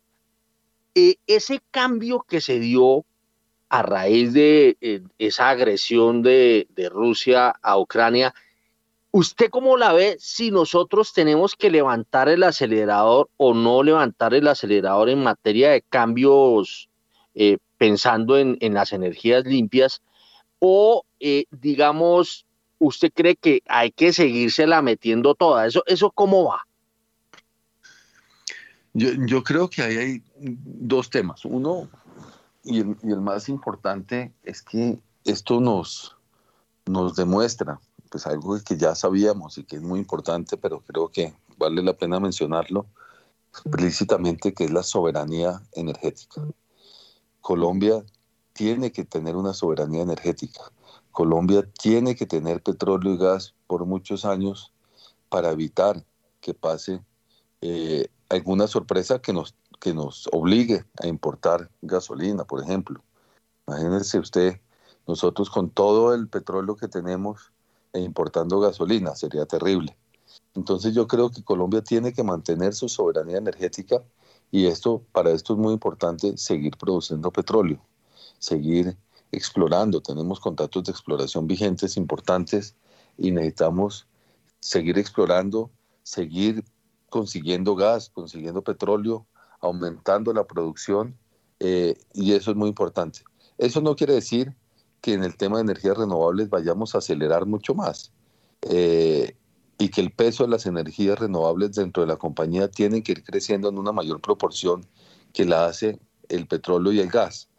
Yo lo he mencionado en algunas entrevistas en los últimos días que yo quisiera que la compañía llegara a una producción de por lo menos un, millón de barriles diarios. Eh, esto es posible, yo creo. Yo creo que esto es posible y va a ser un esfuerzo grande, pero yo creo que podemos llegar a, superar el millón de, barriles diarios y con esto eh, garantizar la soberanía energética del país de, las próximas décadas. Sin embargo, si logramos hacer eso y logramos que, que, las energías renovables aumenten su participación eh, dentro de, de, los ingresos y dentro de los resultados de Ecopetrol, creo que hemos sido exitosos en esta transición o creo que hemos puesto eh, un pie adelante en esta transición. Eh, y, esa, y ese es el, reto que tiene la Junta, ese es el reto que tendrá la nueva administración, el nuevo presidente de, Ecopetrol, eh, y hacia allá iremos a trabajar y con esto le generaríamos mucho, mucho valor a la empresa y al país, por supuesto. Vemos el caso de Dinamarca. Dinamarca, pues su empresa de, petróleo hace 15 años decidió transformarse, Hoy es una líder en, energías renovables. Sin embargo, sigue produciendo petróleo. No ha dejado el petróleo. Em, pero las energías renovables hoy pesan más en su, e, en su, e, e, en su composición de ingresos y de, de, y de VIPTA, pesan mucho más las energías renovables que el petróleo. Y el precio de la acción de esta compañía se ha multiplicado varias veces desde entonces. Entonces yo creo que se puede crear valor produciendo petróleo, produciendo gas y por supuesto invirtiendo responsablemente y unas proporciones importantes en energías renovables. Bueno, hace poco el país, eh, como dicen por ahí, se amarró el cordón del pie derecho con el cordón del pie izquierdo y, se iba como, se iba como eh, cayendo y enredando enormemente con esa bendita polémica de que si va a haber eh, nuevos contratos de exploración, que si va a haber, que no va a haber. Eh, bueno, en fin, eso se armó el merequetengue. Eh, y uno veía que en los últimos años, por ejemplo, del gobierno Santos, creo que no se hicieron ningún, no se celebraron ningunos contratos de exploración. Y en el de Iván Duque creo que se celebraron al final apenas tres contratos de exploración. El gobierno salió y dio respuesta diciendo que eh, eh, eh, había que hacer un balance de qué contratos de los que, de los que estaban vigentes y que todavía no habían arrancado, cuáles iban a arrancar y cuáles no para, para poner la casa en orden. Eso, todo ese merequetengue, ¿en qué quedó y cuál es su visión desde Ecopetrol? Mi visión es que uno, pues en la vida, no puede decir no a nada yo creo que hay que evaluar las cosas, yo creo que hay que revisar las cosas hacia adelante eh, y esto es una revisión permanente eh, y yo pienso que la, exploración debe estar sobre la mesa siempre. No quiere decir que vamos a hacer exploración nueva en este momento. Yo respeto eh, lo que dice el gobierno nacional. sin embargo, pues decir que nunca o que jamás se va a hacer, pues yo creo que es un poco eh, radical en este momento, porque como dije al principio, necesitamos garantizar la soberanía energética del país. Entonces tenemos que evaluar si los contratos actuales nos traen eh, el, la cantidad de petróleo y de gas que estamos esperando, pues a lo mejor no serían necesarias nuevas exploraciones y podríamos tener gas y petróleo por muchísimos años más.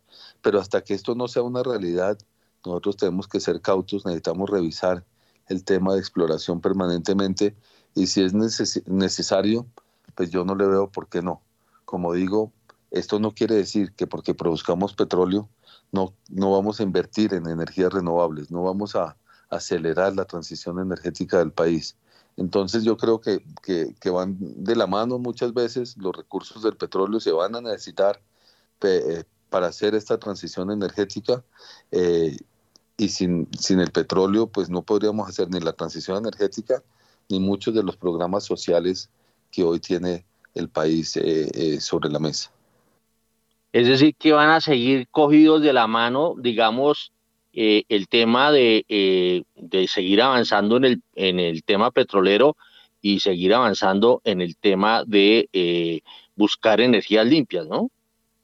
Sí, sí, vuelvo a repetir el, ejemplo de Dinamarca, cómo han hecho una transición energética súper importante, súper agresiva, no ahora, hace 15 años tal vez, y siguen produciendo petróleo. Ellos no han dejado el petróleo.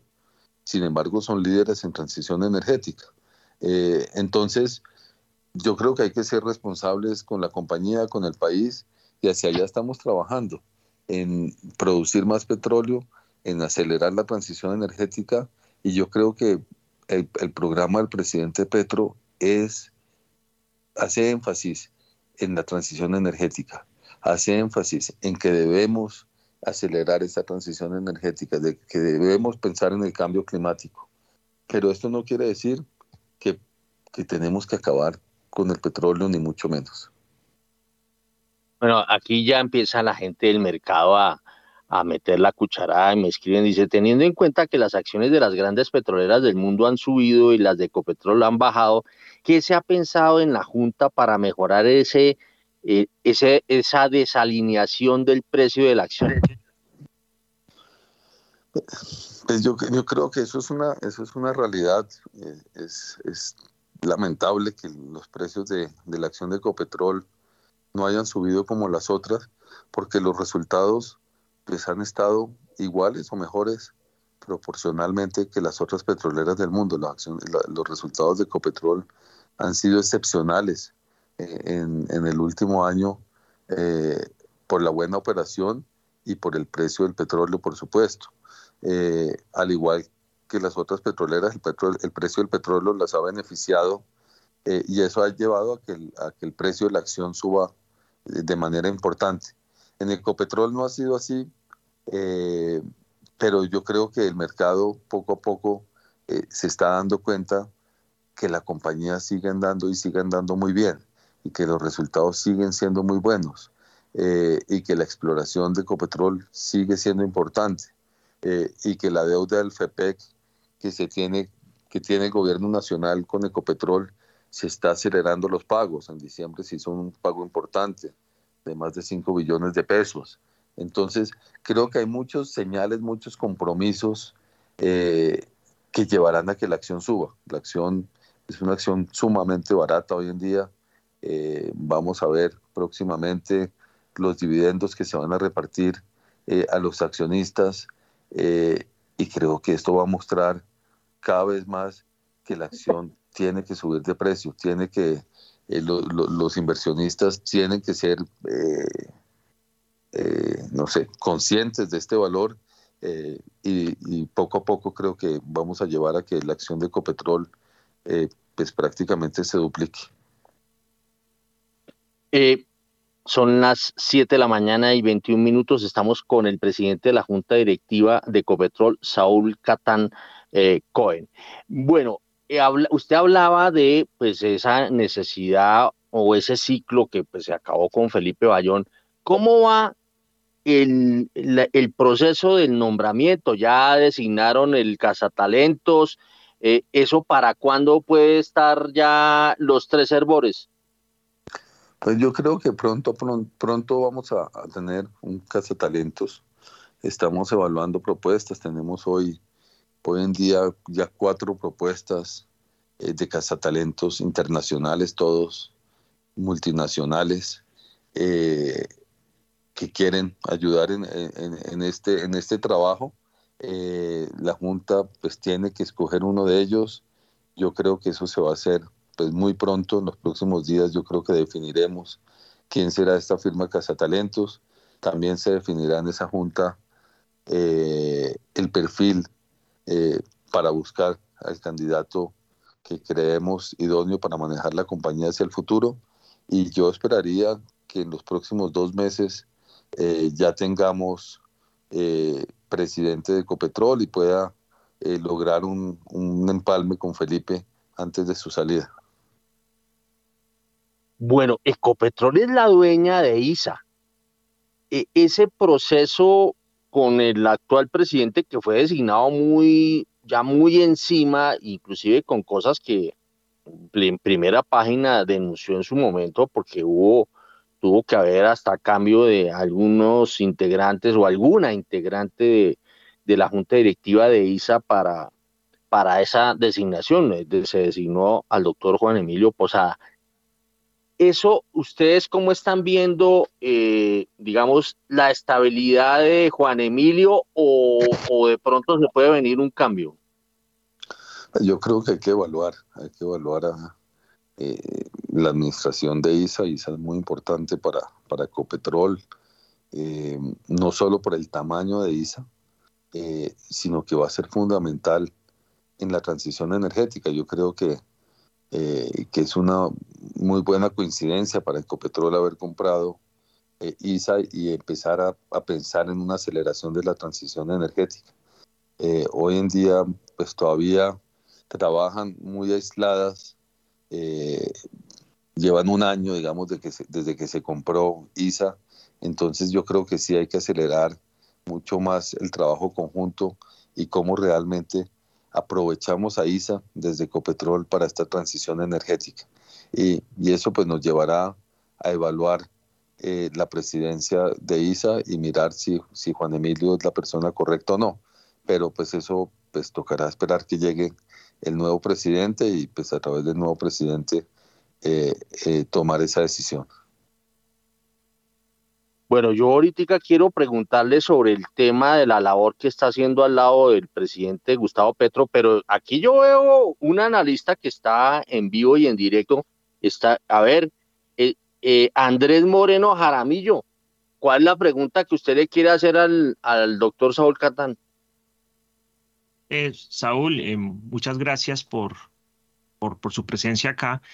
Y pues, obviamente, Ecopetrol puede que la bolsa esté un poco castigada por la percepción de riesgo que hay en la empresa, porque pues oírlo usted es muy halagador. O sea, me dan ganas de salir ya a comprar acciones de Ecopetrol, pero uno ve los foros internacionales a la ministra, que puede ser una autoridad un poco por encima y, y contradice todo y después uno habla y ve al, al, ministro Campo y otra vez le dan unos ganas de invertir en Colombia. Eh, ¿cómo, hacemos para, quisiera yo mejorar la comunicación de la empresa en el sentido que pronto lo que algunos ministros dicen no es la realidad o, se ha confundido, porque lo que se ha dicho es que Colombia dará un ejemplo de no explorar ni explotar más petróleo para ayudarle al medio ambiente, pero Ecopetrol es clave en eso. Eh, ¿qué podemos hacer o, cómo piensa usted que el, que el, mercado, el inversionista, el internacional puede percibir mejor eh, a Ecopetrol en el mercado, que es una acción que debería estar por lo menos entre un 30 y un 50% más arriba? Gracias, Andrés, por, por la pregunta. Yo, yo estoy de acuerdo. Yo creo que tenemos que, conseguir una comunicación más unificada eh, para darle tranquilidad al mercado. Yo yo al interior estoy muy tranquilo porque creo que lo que se viene haciendo es muy bueno. Yo creo que las perspectivas con la exploración que se tiene son altísimas.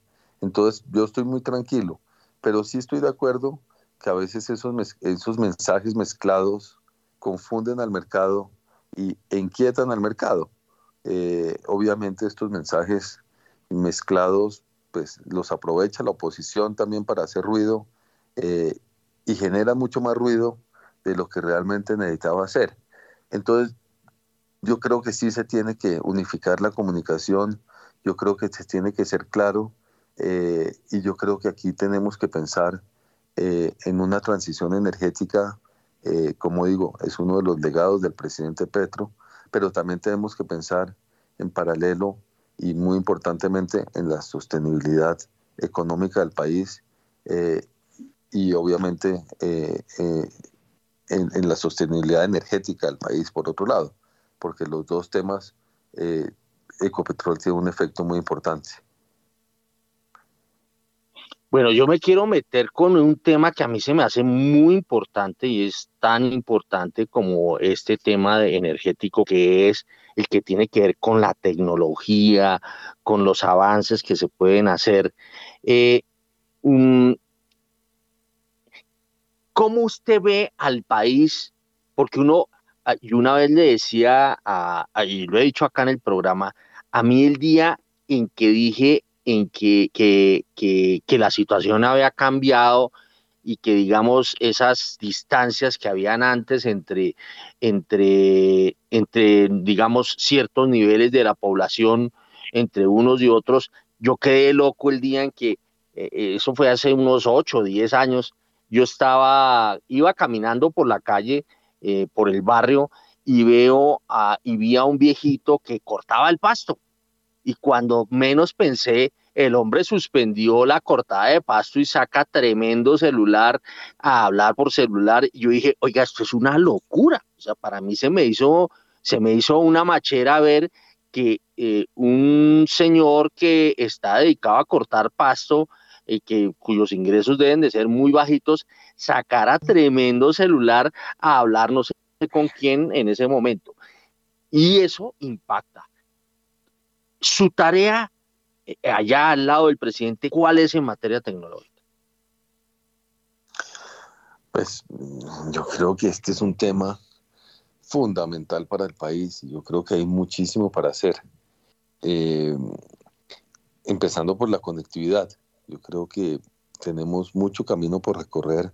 Hoy, dicho por, por los operadores de, de telecomunicación del país, el país está conectado en un 50% quiere decir que la mitad del país o no tiene conectividad o tiene muy mala conectividad. Y eso pues es, es muy malo eh, en, una época donde la conectividad podría cerrar la brecha eh, entre pobres y ricos, eh, en regiones del país, en donde se podrían hacer muchísimas cosas a través de la conectividad, llevando educación, llevando salud, llevando justicia. Entonces, eh, e-, ese es el primer tema en la transformación digital del país, poder conectar a Colombia. Mi meta desde presidencia es empujar para que por lo menos el 85% de los colombianos tengan buena conectividad al final del gobierno. O sea, en los próximos tres años, 85% de los colombianos, al menos eso, tengan muy buena cobertura y conectividad. Eh, y hacia allá estamos empujando, hacia allá estamos empujando. Eh, tenemos eh, muchos elementos que nos ayudarán a eso. Se ha liberado la banda de 6 GHz, por ejemplo, que esto permitirá tener mucho más potencia en el Wi-Fi. eso va a ser un, un, elemento. Estamos en la renovación de 4G o del espectro de 4G y de otros espectros que hay pendientes por renovar, que se renovarán. Ya se empezó la renovación de estos eh, con el operador Tigo y los otros operadores eh, renovarán. Esperamos que se renueve en los próximos dos meses con unas obligaciones importantes de conectar el país. Eh, y viene la subasta de 5G que además va a complementar todo lo que se tiene. Esto debería llegar, yo, yo, yo quisiera que fuera el primer semestre del año, la ministra pues ha dicho que, que es el, el tercer Q de este año, pero en todo caso antes de que se acabe el año, Colombia tiene que estar en la tecnología 5G. Y si esto lo complementamos con otras tecnologías como la fibra óptica, como la tecnología satelital, entre otras, pues yo creo que vamos a lograr eh, un efecto muy importante en la conectividad del país en los próximos tres años. Y esto pues va a apalancar muchísimos sectores del país eh, para bien pues yo creo que se puede fomentar temas de turismo, temas de comercio, temas de salud, temas de educación. Todos los temas que hablemos, cualquier tema está relacionado con, con conectividad. Entonces, este es un reto grande. Eh, hasta ahora no se ha logrado. Yo creo que lo podemos lograr en este gobierno. Hay un jugador muy importante en este tema tecnológico que es Movistar pero yo a veces siento que como que Movistar, por lo menos en otros países, como que se ha, se, se ha, se ha marchado o se ha alejado. ¿Usted cómo ve a este jugador eh, eh, acá en Colombia? Eh, pues yo creo que Movistar pues tiene una participación de Telefónica de España y del gobierno colombiano, una participación pues menor. Telefónica España pues ha tenido en los últimos años eh, problemas eh, financieros a nivel internacional, desde su casa matriz, con unas deudas muy grandes. Esto lo han ido reestructurando, esto lo han ido mejorando y yo creo que ha mejorado sustancialmente. Yo creo que hay un compromiso en este momento de, de, Movistar, de Telefónica Colombia, de invertir en el país, de seguir creciendo, de renovar el espectro de 4G, de participar en la subasta de 5G entonces yo creo que, que será un jugador importante, relevante eh, para el desarrollo de la conectividad del país, eh, al igual que los otros, que Tigo, que WOM, eh, y que claro, por supuesto, que es el jugador más grande. E, e, esa relación entre Estado y Telefónica de España a través de Colombia Telecomunicaciones, ¿cómo va a seguir? Pues por ahora sigue igual, es una compañía que es operada por eh, y controlada por Telefónica España. Eh, el gobierno colombiano tiene dos puestos en la Junta. Eh, entonces, por ahora, pues el control es y sigue siendo de Telefónica España. Yo no creo que haya cambios en ese sentido. Yo creo que, que sigue igual y esperamos que el compromiso con el país continúe y sigan invirtiendo en el país de manera más agresiva para llegar a las metas que tiene el gobierno. Bueno, había un analista que se nos había volado, ¿no? Él no, él no sabía la sorpresa que le teníamos, que es Julio César Herrera, quien eh, eh, alcanzó a estar muy vinculado con Ecopetrol y tan pronto lo oyó a usted volvió a conectarse. Julio César, usted está que se pregunta, a ver, ahí está el doctor Saúl Catán, listo a escucharlo y a escuchar eh, eh, sus planteamientos e inquietudes en torno al mundo petrolero.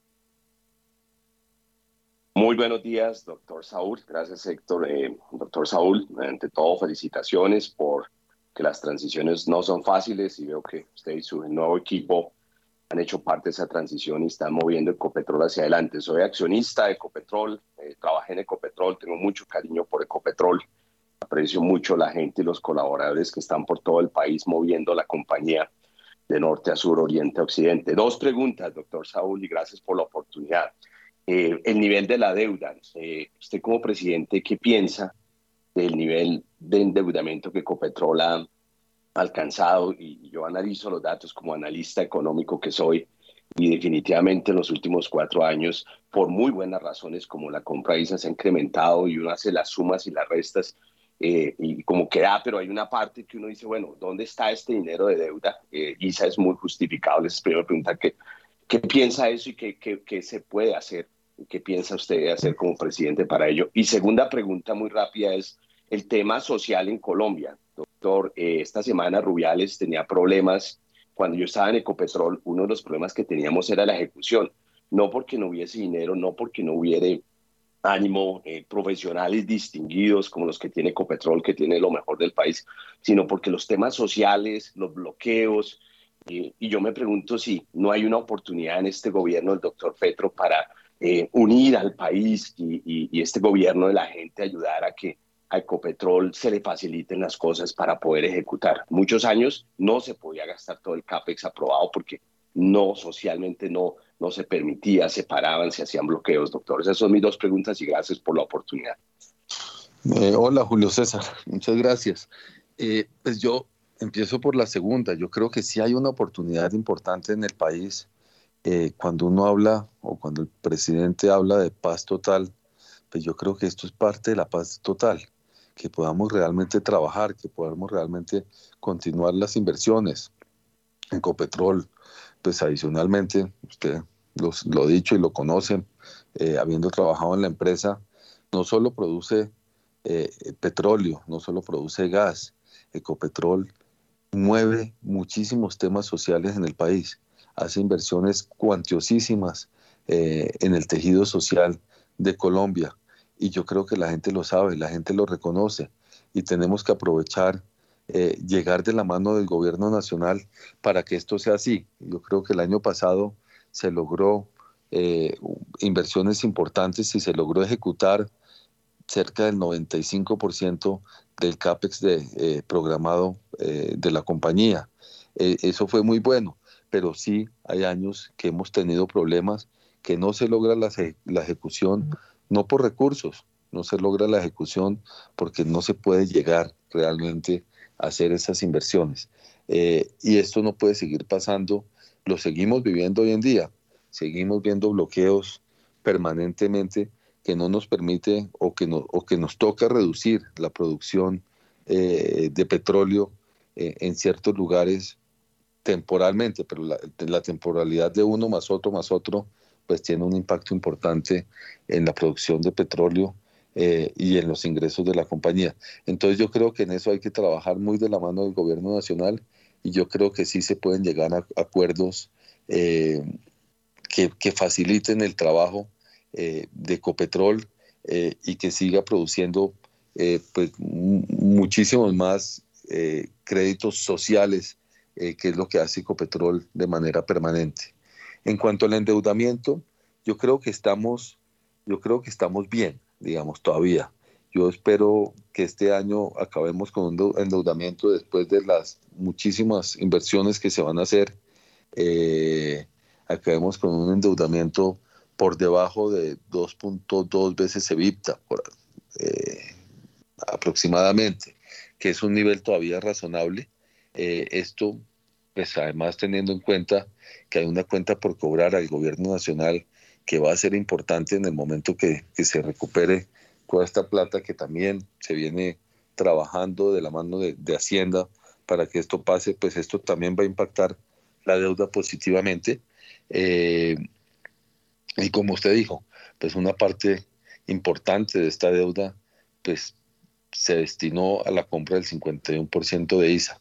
Y yo creo que esto empieza a mostrar los beneficios, no solo económicos, sino de sinergias y de muchísimas cosas que se pueden hacer eh, a través de ISA. Eh, entonces, yo creo que, que, todo se está consolidando eh, para llegar a un punto pues, máximo de alrededor de 2.2 veces EBITDA de la compañía en, niveles de deuda y a partir de ahí empezar a reducir la deuda eh, siguiendo con el crecimiento de la, de la empresa eh, y yo creo que ahí se va a fortalecer muchísimo eh, los números de la empresa. Son las 7 de la mañana y 40 minutos y ya para redondear la entrevista con el doctor Saúl Catán, pues regreso a, a, su, a su hábitat que está muy relacionado con el tema tecnológico y me llegan este par de preguntas. Dice, ¿qué piensa el doctor Catán de la venta de Milicom y, eh, y, de la dominancia de Claro? Eso es lo que me llega.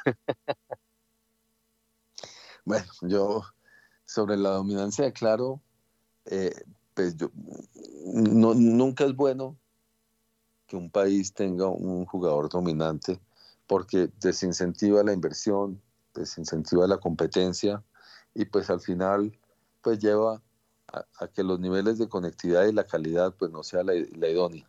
Sin embargo, en defensa de Claro, eh, pues también quiero, quiero decir que eh, pues que el mercado pues se puede, digamos, controlar regulatoriamente hasta cierto punto, pero también se necesita el esfuerzo de los competidores en invertir mucho más dinero y de realmente lograr, eh, eh, lograr mejorar la competitividad del mercado.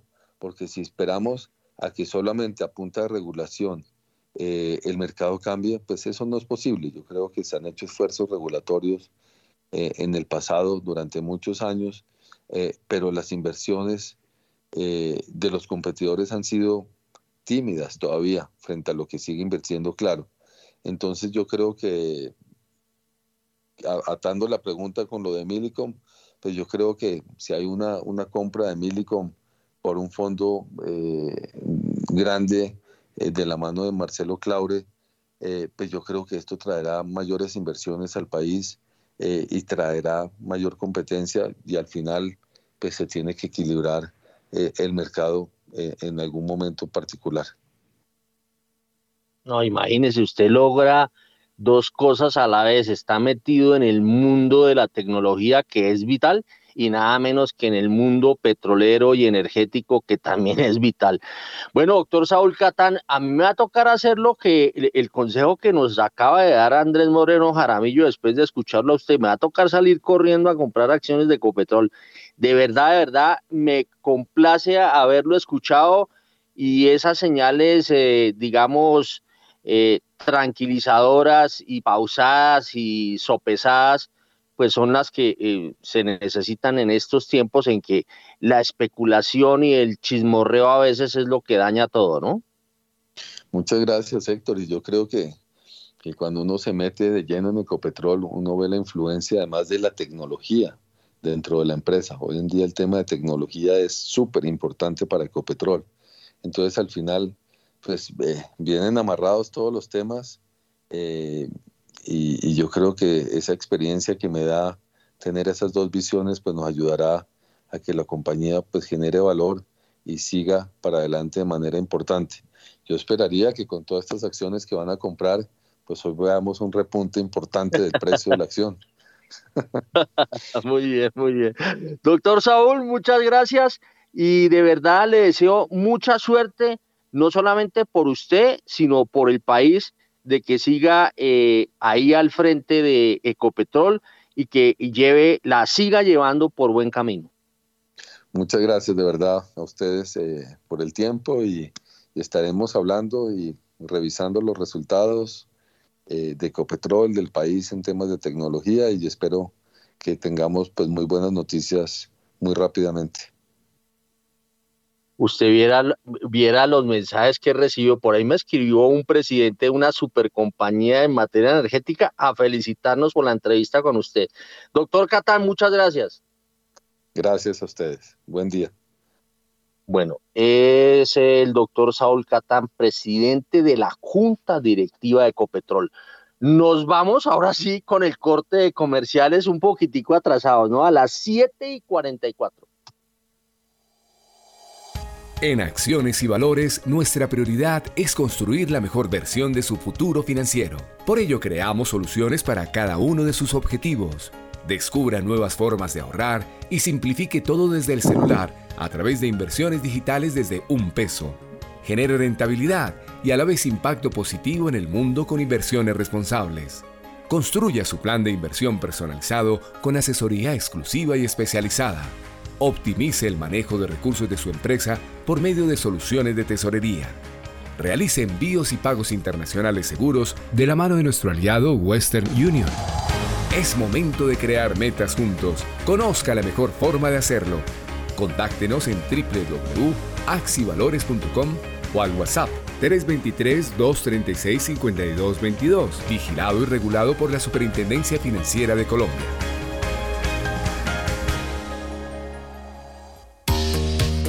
los invito a que me escuchen todos los martes de 7 a 8 de la noche en vivo con Daniel Rincón a través de los 91.9 NFM de Javerian Estéreo. Entrevistas, música, datos curiosos y recuerden, cada semana un tema totalmente diferente. Javerian Estéreo, sin fronteras.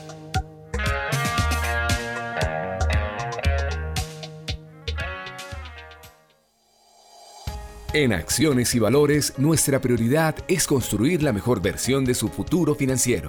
Por ello, creamos soluciones para cada uno de sus objetivos.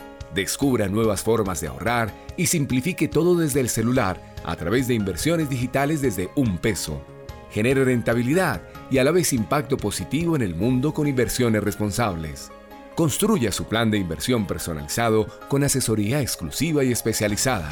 Optimice el manejo de recursos de su empresa por medio de soluciones de tesorería. Realice envíos y pagos internacionales seguros de la mano de nuestro aliado Western Union. Es momento de crear metas juntos. Conozca la mejor forma de hacerlo. Contáctenos en www.axivalores.com o al WhatsApp 323-236-5222, vigilado y regulado por la Superintendencia Financiera de Colombia. Bitácora es investigación, creación y análisis.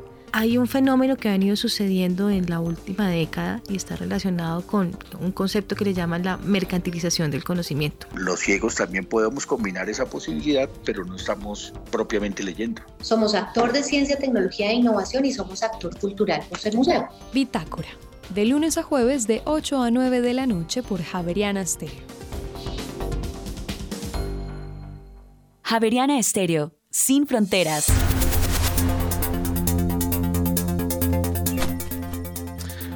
Bien, en Colombia ya son las 7 de la mañana y 47 minutos. Continuamos en primera página radio y para Bogotá y la Sabana se prevé cielo entre soleado y parcialmente nublado con precipitaciones ocasionales, sector en horas de la tarde y también en la noche.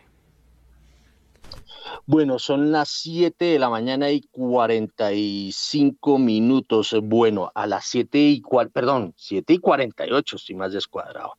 Bueno, eh, eh, ahorita se va a volver a conectar... Eh, se va a volver a conectar Andrés Moreno Jaramillo, que, que estaba eh, un tanto, un tanto, digamos, eh, con algún problema técnico y ya va a regresar, porque a mí me gustaría eh, escuchar la opinión de Andrés Moreno después de escuchar al doctor Saúl Catán. Antes de regresar con, con, con Andrés Moreno Jaramillo, vámonos rápidamente no, ya, ya regresó. Ya regresó Andrés Moreno. Bueno, eh, su percepción, Andrés, eh, de esta entrevista, oiga, muy productiva la entrevista con el doctor Saúl Catano, ¿no? Claro que sí, es que hace falta que esos líderes y esas voces tengan los micrófonos, como los que se los ha dado primera página. Una estrategia de comunicación mucho más clara y asertiva porque los micrófonos están con Irene Vélez para criticarla, para sabotearla, se equivoca todo el tiempo, no tiene ni idea, pero no están con la otra cara de la moneda. Esta entrevista debería estar publicada en todos los medios, en la W, en primera página, en Javeriana Estéreo, porque lo que dijo es completamente eh, consistente con el futuro, con la empresa, la, deberían ver los fondos internacionales. A mí me dan ganas de salir a comprar ya acciones de Ecopetrol, pero es muy diferente a cuando uno encuentra el Twitter de Petro, las redes de Irene y todo ese esquema detrás que hacen defender lo que ellos dicen, así no tengan razón. Una cantidad de, personas prepago que tienen para defender lo indefendible. Me parece que Saúl la tiene muy clara creo que tenemos un gran presidente de la Junta Directiva de Ecopetrol y a mí me llena en lo personal de mucha tranquilidad. Muy bien, 7 y 50. Muchas gracias Andrés Moreno Jaramillo por su concepto. A las 7 y 50 nos vamos con los, con todos pegaditos, los tres pegaditos. ¿Cómo andan las tasas de interés? En primera página radio. La tasa interbancaria para hoy es de 12,75%, bajo un punto básico frente a la tasa vigente del lunes. Los tres convencimientos en julio de 2024 bajaron 10 puntos básicos a 11,49%. Entre tanto, los tres convencimientos en noviembre de 2025 bajaron 20 puntos básicos a 11,55%. Los tres convencimientos en junio de 2032 subieron 5 puntos básicos a 11,80%. Los tres convencimientos en octubre de 2034 subieron 2 puntos básicos a 11,76%. Y los tres convencimientos en octubre de 2050 subieron un punto básico a 11,77%. La VR para hoy es de 328,6385 unidades y la DTF esta semana es de 13,89%. En primera página radio, el informe de las monedas. La tasa representativa del mercado para hoy martes 7 de febrero es de 4.776 pesos con 25 centavos, un aumento de 2,28%, 106 pesos con 51 centavos en comparación a la cotización del lunes. El dólar en el spot tuvo un aumento de 1,98%, 93 pesos hasta los 4.791 pesos. Entre tanto, el next day tuvo una reducción de 0,21% frente al cierre en el spot, quedando en 4.781 pesos. Con este comportamiento, la revaluación año corrido llegó a 0,71%, está bajando 2,21 puntos porcentuales y la devaluación en los últimos 12 meses llegó a 20,53%, subiendo 2,37 puntos porcentuales. Los precios de los commodities en primera página radio. 7 de la mañana y 52 minutos. Petróleo de referencia Brent, 82 dólares con 3 centavos el barril, sube 1,28%. El WTI se recupera 1,58% hasta ahora se cotiza en 75 dólares con 30 centavos el barril. La onza de oro sube 0,29%, llega a 1.884 dólares, mientras que la plata se cotiza sobre los 22 dólares con 31 centavos, sube en este momento 0,35%. La libra de azúcar sube 0,19%, llega a los 20 centavos de dólar, mientras que el café se cotiza en un dólar con 77 centavos la libra, sube 1,07%. Por su parte, la tonelada de carbón se cotiza a la baja hasta ahora, 4,35% cae, llega a 132 dólares, mientras que el níquel en este momento pierde 11,36% y se cotiza en 26.179 dólares la tonelada. Bueno, son las 7 de la mañana y 53 minutos. Oiga, por aquí me vi una noticia que se me hizo muy interesante y que quiero, quiero, quiero reportarla porque, porque, pues no, en primera página es un trabajo periodístico hace un tiempo eh, y que tiene que ver eh, con eso.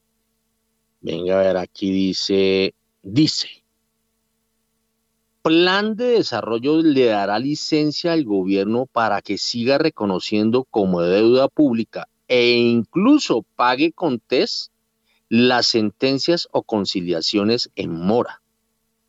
Cabe mencionar que esta medida se incluyó por primera vez en el Plan Nacional de Desarrollo del gobierno anterior, o sea, el de Iván Duque. Precisamente durante esos cuatro años, según cifras del director de crédito público de comienzos de 2022, se realizaron convenios de, de prepago o de repago, dice acá, con entidades del presupuesto de la nación por 12 billones de pesos. Y se reconocieron y pagaron sentencias por el orden de los 1,2 billones de pesos a una docena de entidades. Unidad de Gestión Pensional y de Parafiscales, UGPP, Senado, Planeación Nacional, Ministerio de Defensa, Fiscalía, entre otras, sin utilizar TES. En el articulado radicado en el Congreso este lunes, se especificó que se podrá continuar reconociendo como deuda pública las obligaciones de pago originadas en sentencias o conciliaciones debidamente ejecutoriadas y los intereses derivados de las mismas que se encuentren en mora de pago. Estas obligaciones de pago serán reconocidas y pagadas bien sea con cargo al servicio de deuda mediante la colocación de test clase B o cualquier otro mecanismo. Esto, esto es muy importante. Bueno, no sé si el paso es contundente, pero permite que eh, eh, no se traidee con, con, con, con una sentencia. el informe de primera página lo que mostraba era que, eh, claro, eh, mm, los abogados se enteran cuando va a haber una sentencia en favor de una persona y las, y las eh, personas prefieren recibir una platica con descuento a esas personas que compran la sentencia a la espera de que salga la sentencia. Es más, se han armado figuras bursátiles con con, con un, eh, con, eh, cuya base es la sentencia.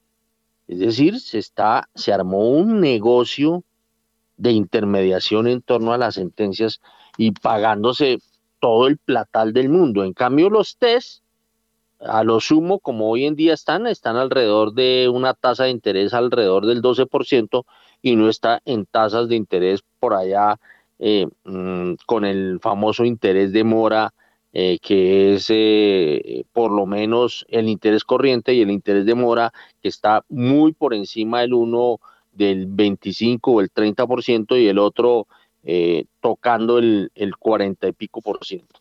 Creo que se me hace, se me hace un de un gran avance donde se logre concretar eso. Inclusive hay que darle el crédito a José Miguel Santamaría, quien fue uno de los eh, de los mayores críticos y de los que propuso que se pagaran las sentencias con test. Hay que darle al César lo que es del César. Bueno, eh, mm, nos falta, no, vámonos, vámonos a ver si alcanzamos y ahorita vamos a, a conocer la noticia empresarial de Rolando Lozano, pero primero yo quiero salir de las noticias macroeconómicas de Daniel Tamara. Vámonos eh, con Daniel porque fue radicado el articulado del Plan Nacional de Desarrollo. Radicado en el Congreso el articulado del Plan Nacional de Desarrollo 2022-2026 que contempla inversiones públicas para el cuatrienio por cerca de 1.154,8 billones de pesos, comparado con el Plan de Desarrollo de la anterior administración que fue por cerca de 1.092 billones de pesos, el Plan Plurianual de Inversiones subirá en 5,75%. Cabe mencionar que el legislativo tendrá hasta principios de mayo de este año para darle el visto bueno a este proyecto. Del monto total este estimado para estos cuatro años, cerca de 577 billones de pesos serán fondeados con el presupuesto de la nación, 269 billones de pesos con el Sistema General de Participaciones, 145 billones de pesos con recursos de los territorios, 106 billones de pesos con plata de empresas públicas, 47 billones de pesos con el Sistema General de Regalías y 9 billones de pesos con dinero de cooperación.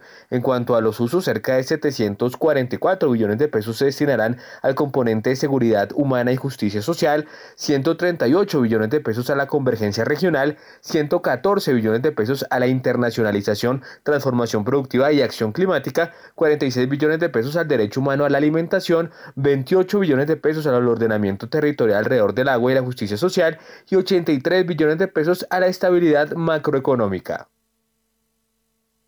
7 y 58. Eh, seguimos, seguimos con Daniel Támara y más del Plan Nacional de Desarrollo.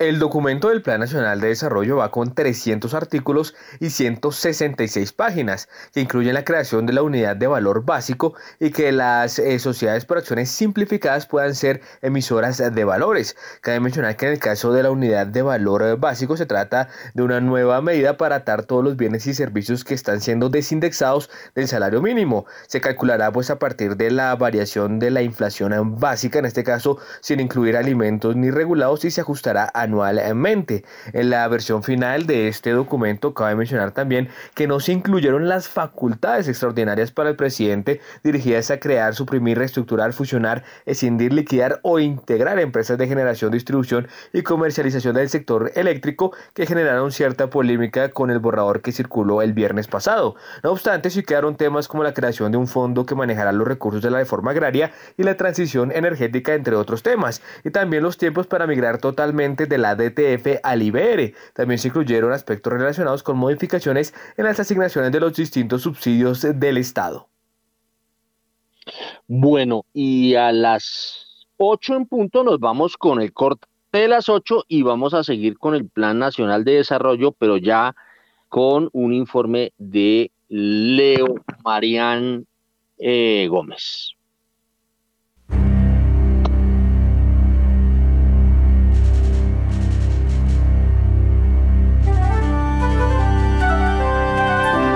91.9 Javeriana Estéreo, Bogotá. HJKZ. Sin fronteras.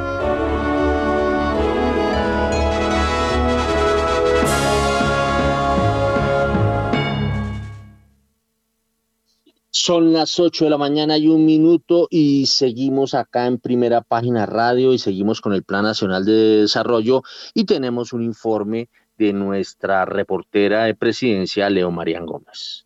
El presidente Gustavo Petro presentó el día de ayer en horas de la noche el Plan Nacional de Desarrollo en el que resaltó la economía popular, la justicia social y ambiental como las bases de este plan. El monto fijado es de 1.154 billones de pesos y se divide en ordenamiento del territorio alrededor del agua y la justicia ambiental, la seguridad humana y justicia social, el derecho humano a la alimentación, la transformación productiva, la internacionalización y acción climática y finalmente convergencia regional. El mandatario colombiano resaltó la potencia de la economía popular que incluiría a los comerciantes de todo el país, así como también hizo una mención al uso del hidrógeno verde, la energía nuclear o hasta la creación de la Agencia Nacional Aeronáutica en conjunto de otros países latinoamericanos. Ahora se está a la espera que el Congreso apruebe o no el Plan Nacional de Desarrollo. Bueno, son las 8 de la mañana y dos minutos y seguimos avanzando con el tema macroeconómico.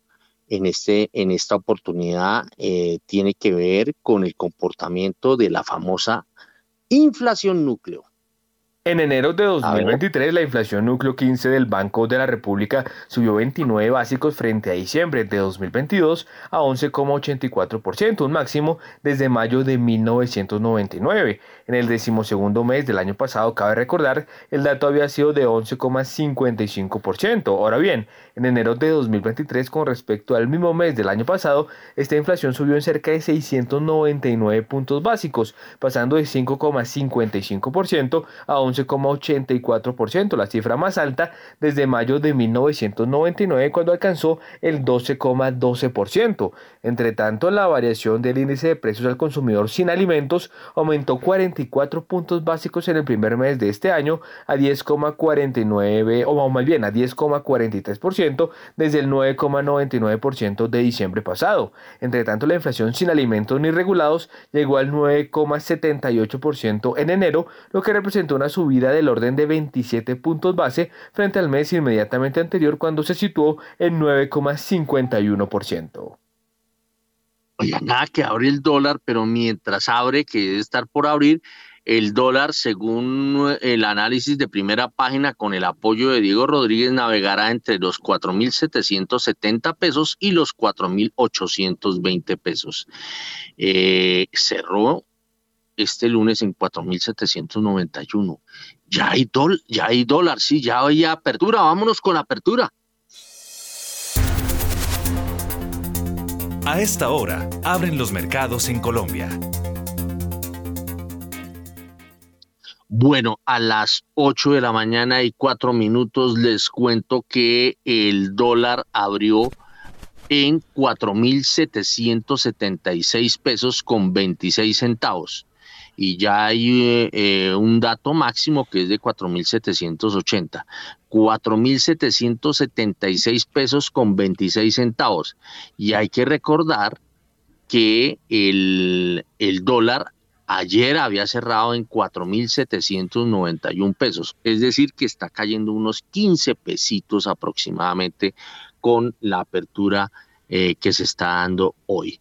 Bueno, Seguimos, mientras tanto, eh, con más información eh, macroeconómica y esta vez Daniel nos va a dar el dato de cuánto compraron los extranjeros en TES. Desde agosto de 2022 hasta enero de 2023, las adquisiciones netas de TES por parte de foráneos sumaron más de 7,3 billones de pesos. De acuerdo con cifras del Ministerio de Hacienda por meses, el comportamiento se dividió de la siguiente manera.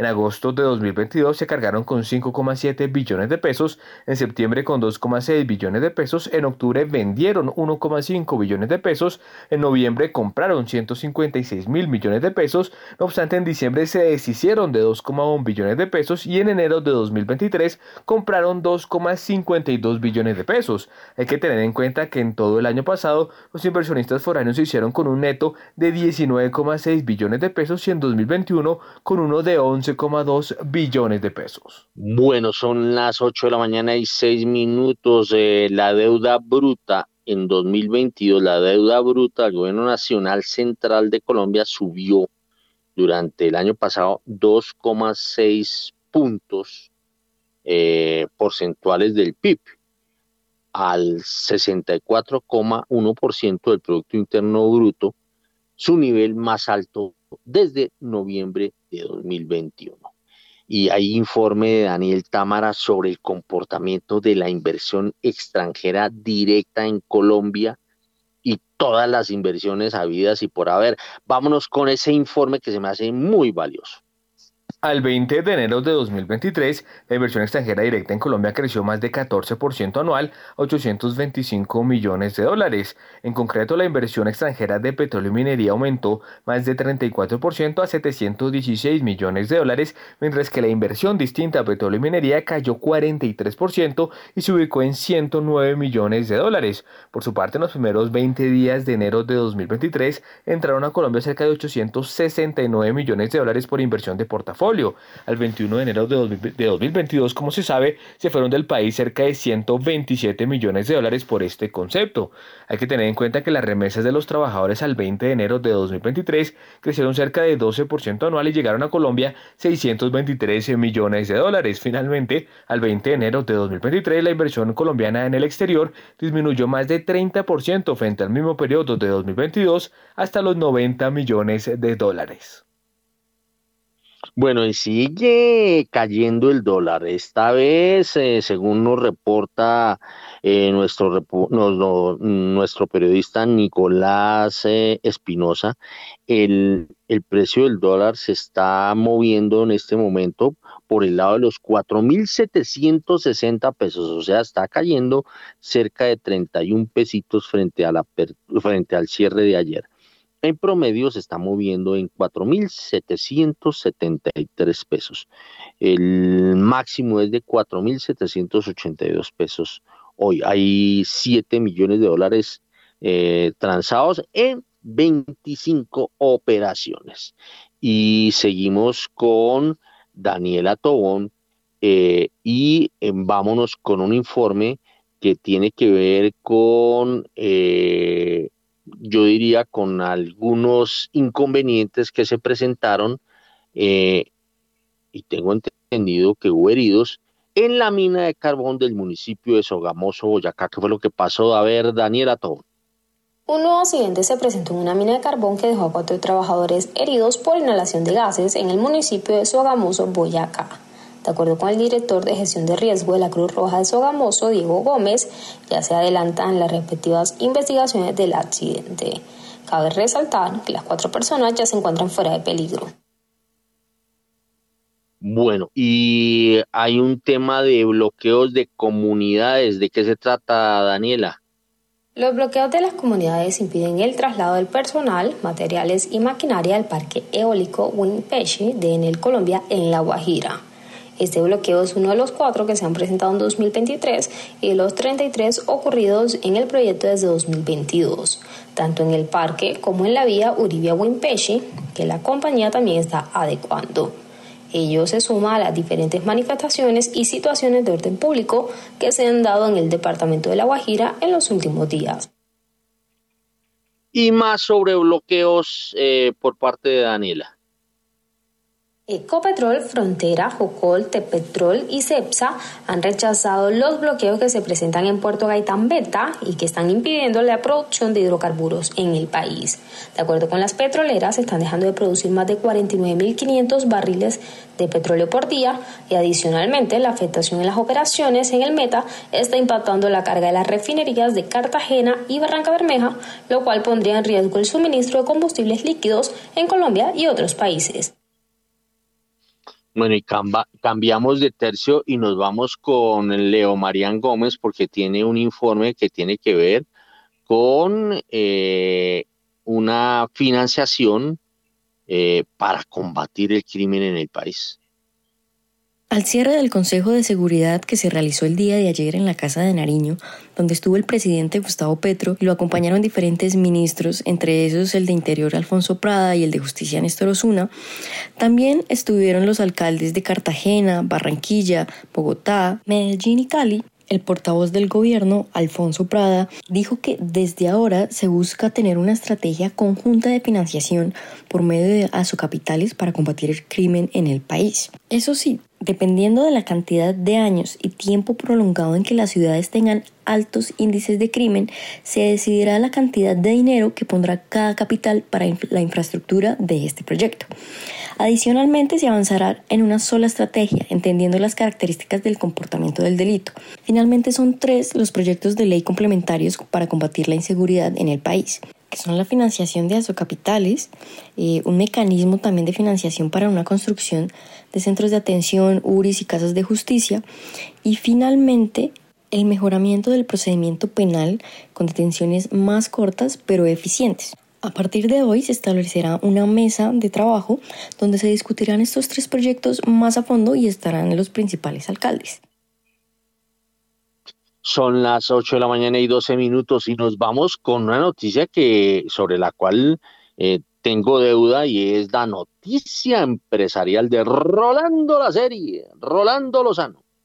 La compañía Ocesa Colombia firmó un acuerdo para adquirir algunos activos de la empresa colombiana Sueño Estéreo. La firma norteamericana tiene la intención de adquirir a través de una empresa bajo su control algunos bienes claves de Sueño Estéreo, así como de sus filiales Innovation Ticket, Paramolac y Grupo Paramo. En particular, el propósito de OCESA es ampliar las operaciones en el país relacionadas con la promoción de eventos y la venta de boletería. Sin embargo, después del cierre de la operación, Sueño Estéreo y sus tres filiales seguirán participando en los mercados y no serán controladas por OCESA. Cabe recordar que OCESA ha traído a Colombia espectáculos como el Circo del Sol, así como a las cantantes Madonna y Lady Gaga. La casa matriz de OCESA es de capitales originarios de México y Estados Unidos. Muy bien, 8 de la mañana y 13 minutos y vamos rápidamente con un informe de Juan Carlos Bernal y que tiene que ver con eh, normas contables para el metro de Medellín. La empresa Metro de Medellín informó que aplicará las normas contables para eh, los emisores de bolsa de valores desde este año. Recordemos que desde el 2021 la empresa inició el desarrollo y el proceso de estructuración en su sistema de información contable y el desarrollo de las políticas contables que aplicarán bajo el marco normativo para las empresas que cotizan en el mercado de valores que captan o administran ahorro del público. Eh, recordemos también que eh, el ESFA se realizará desde el primero de enero de 2022, hace un año, y que este 2022 eh, había sido un periodo de transición para que en este año 2023 se empezara a aplicar. Además, también informó la empresa Metro de Medellín que Jorge Mario Restrepo García, quien se desempeñaba como su gerente de planeación y representante legal suplente, eh, presentó su renuncia y laboró hasta el 31 de mayo también cambió alguno de sus estatutos a principio de eh, este año, eh, finalizando el mes de enero, y estos los podrán encontrar en la página web de primera página. Bueno, son las 8 de la mañana y 14 minutos y como ya lo hemos venido informando, eh, el dólar hoy abrió en 4.776 pesos con 26 centavos, descendió hasta, los 4.760 y en este momento se está ubicando en 4.772 con 20. Llegó a bajar hasta los 4.760, como ya dije, brincó a los 4.768 con 50 y en la última operación, antes de irnos, 4.772 pesos con 20 centavos, retrocediendo 4 pesos frente a la apertura, que fue de 4.766, 4.776, último operado, 4.775 con 40. Nos vamos con el dato caliente, 4.775 con 40, muy parecido al de la apertura, apenas a un peso, y pero como unos 16 pesos con relación al cierre de ayer. Eh, eh, Varela quiere hablar, él está conectado. Sí, aquí estamos desde hace largo rato y largo tiempo. ah, bueno, pues es que, hermano, lo que mandan son las noticias interesantes. Venga a ver si tiene alguna interesante. No va a salir con un chorro de ¿Le suena Juan Daniel Oviedo? Sí, señor. Exdirector del DANE está en estos momentos en el Parque Nacional haciendo la presentación oficial de su candidatura a la alcaldía de Bogotá. Imagino que pues llamativa la noticia, ¿cierto? Ahí está el hombre en el Parque Nacional con sus amigos, ya levantando las banderas de un movimiento ciudadano para ser alcalde de Bogotá a partir de octubre. Bueno, otro tema, la congresista Clara López será la nueva presidenta de la Comisión Tercera del Senado de la República en reemplazo de Gustavo Bolívar. En los próximos días ella deberá cuadrar allí con Liliana Vizcarra, la vicepresidenta, para que se dé la elección oficial del pacto histórico en la Comisión Tercera. Gustavo Bolívar dejó... perdóneme, perdóneme, sobre eso ¿Es un palomazo o, va a ser solamente o, va a reencaucharse para el siguiente periodo? ¿Cómo es la cosa? No, no, no, ahí tiene que ser un palomazo de uno, unos cuantos meses, hasta el 20 de junio quedaría Clara López. El, eh, el acuerdo es que el pacto histórico tiene por un año la Comisión Tercera de Senado. El señor Gustavo Bolívar se fue, dejó tirado el tema, dejó tirada la Comisión Tercera, que es la clave para eh, la adición presupuestal y el Plan Nacional de Desarrollo. Ahora Clara López debe ser elegida en los próximos días. Eh, toca que se cuadre con la vicepresidenta Liliana Betar a ver qué día, qué fecha, de los qué fecha antes de que finalice febrero se elige a Clara López como presidenta de la Comisión Tercera del Senado. Eso es exclusivo de primera página. Bueno, ¿algo más? Ah, claro, ya presentaron el decreto de extras y lo llamativo, estuvimos leyendo los 12 proyectos, vean, no estaba la reforma a la salud, no estaba la edición presupuestal, ya nos mandaron noticias que la edición presupuestal la van a erradicar la próxima semana, pero no está en el decreto de extras, tampoco está la reforma a la salud. Esperemos a ver si eh, hay un, una ampliación de este decreto de extras para meter esos proyectos que no llegaron en el día de ayer. 4.770 el último operado, volvió a descender. Chao, Juan Sebastián. Sí, señor, a las 8 de la mañana y 18 minutos. Así llegamos entonces al final de esta emisión de Primera Página Radio. A ustedes muchas gracias por haber estado con nosotros, al doctor Saúl Catán, Julio César Herrera, Germán Verdugo, Andrés Moreno Jaramillo y Guillermo Valencia, nuestros invitados el día de hoy. Héctor Hernández en la dirección y en la presentación, quien les habla, Juan Sebastián Ortino. Se vayan que ya llega Mañanas sin Fronteras. Que tengan todos ustedes un feliz martes.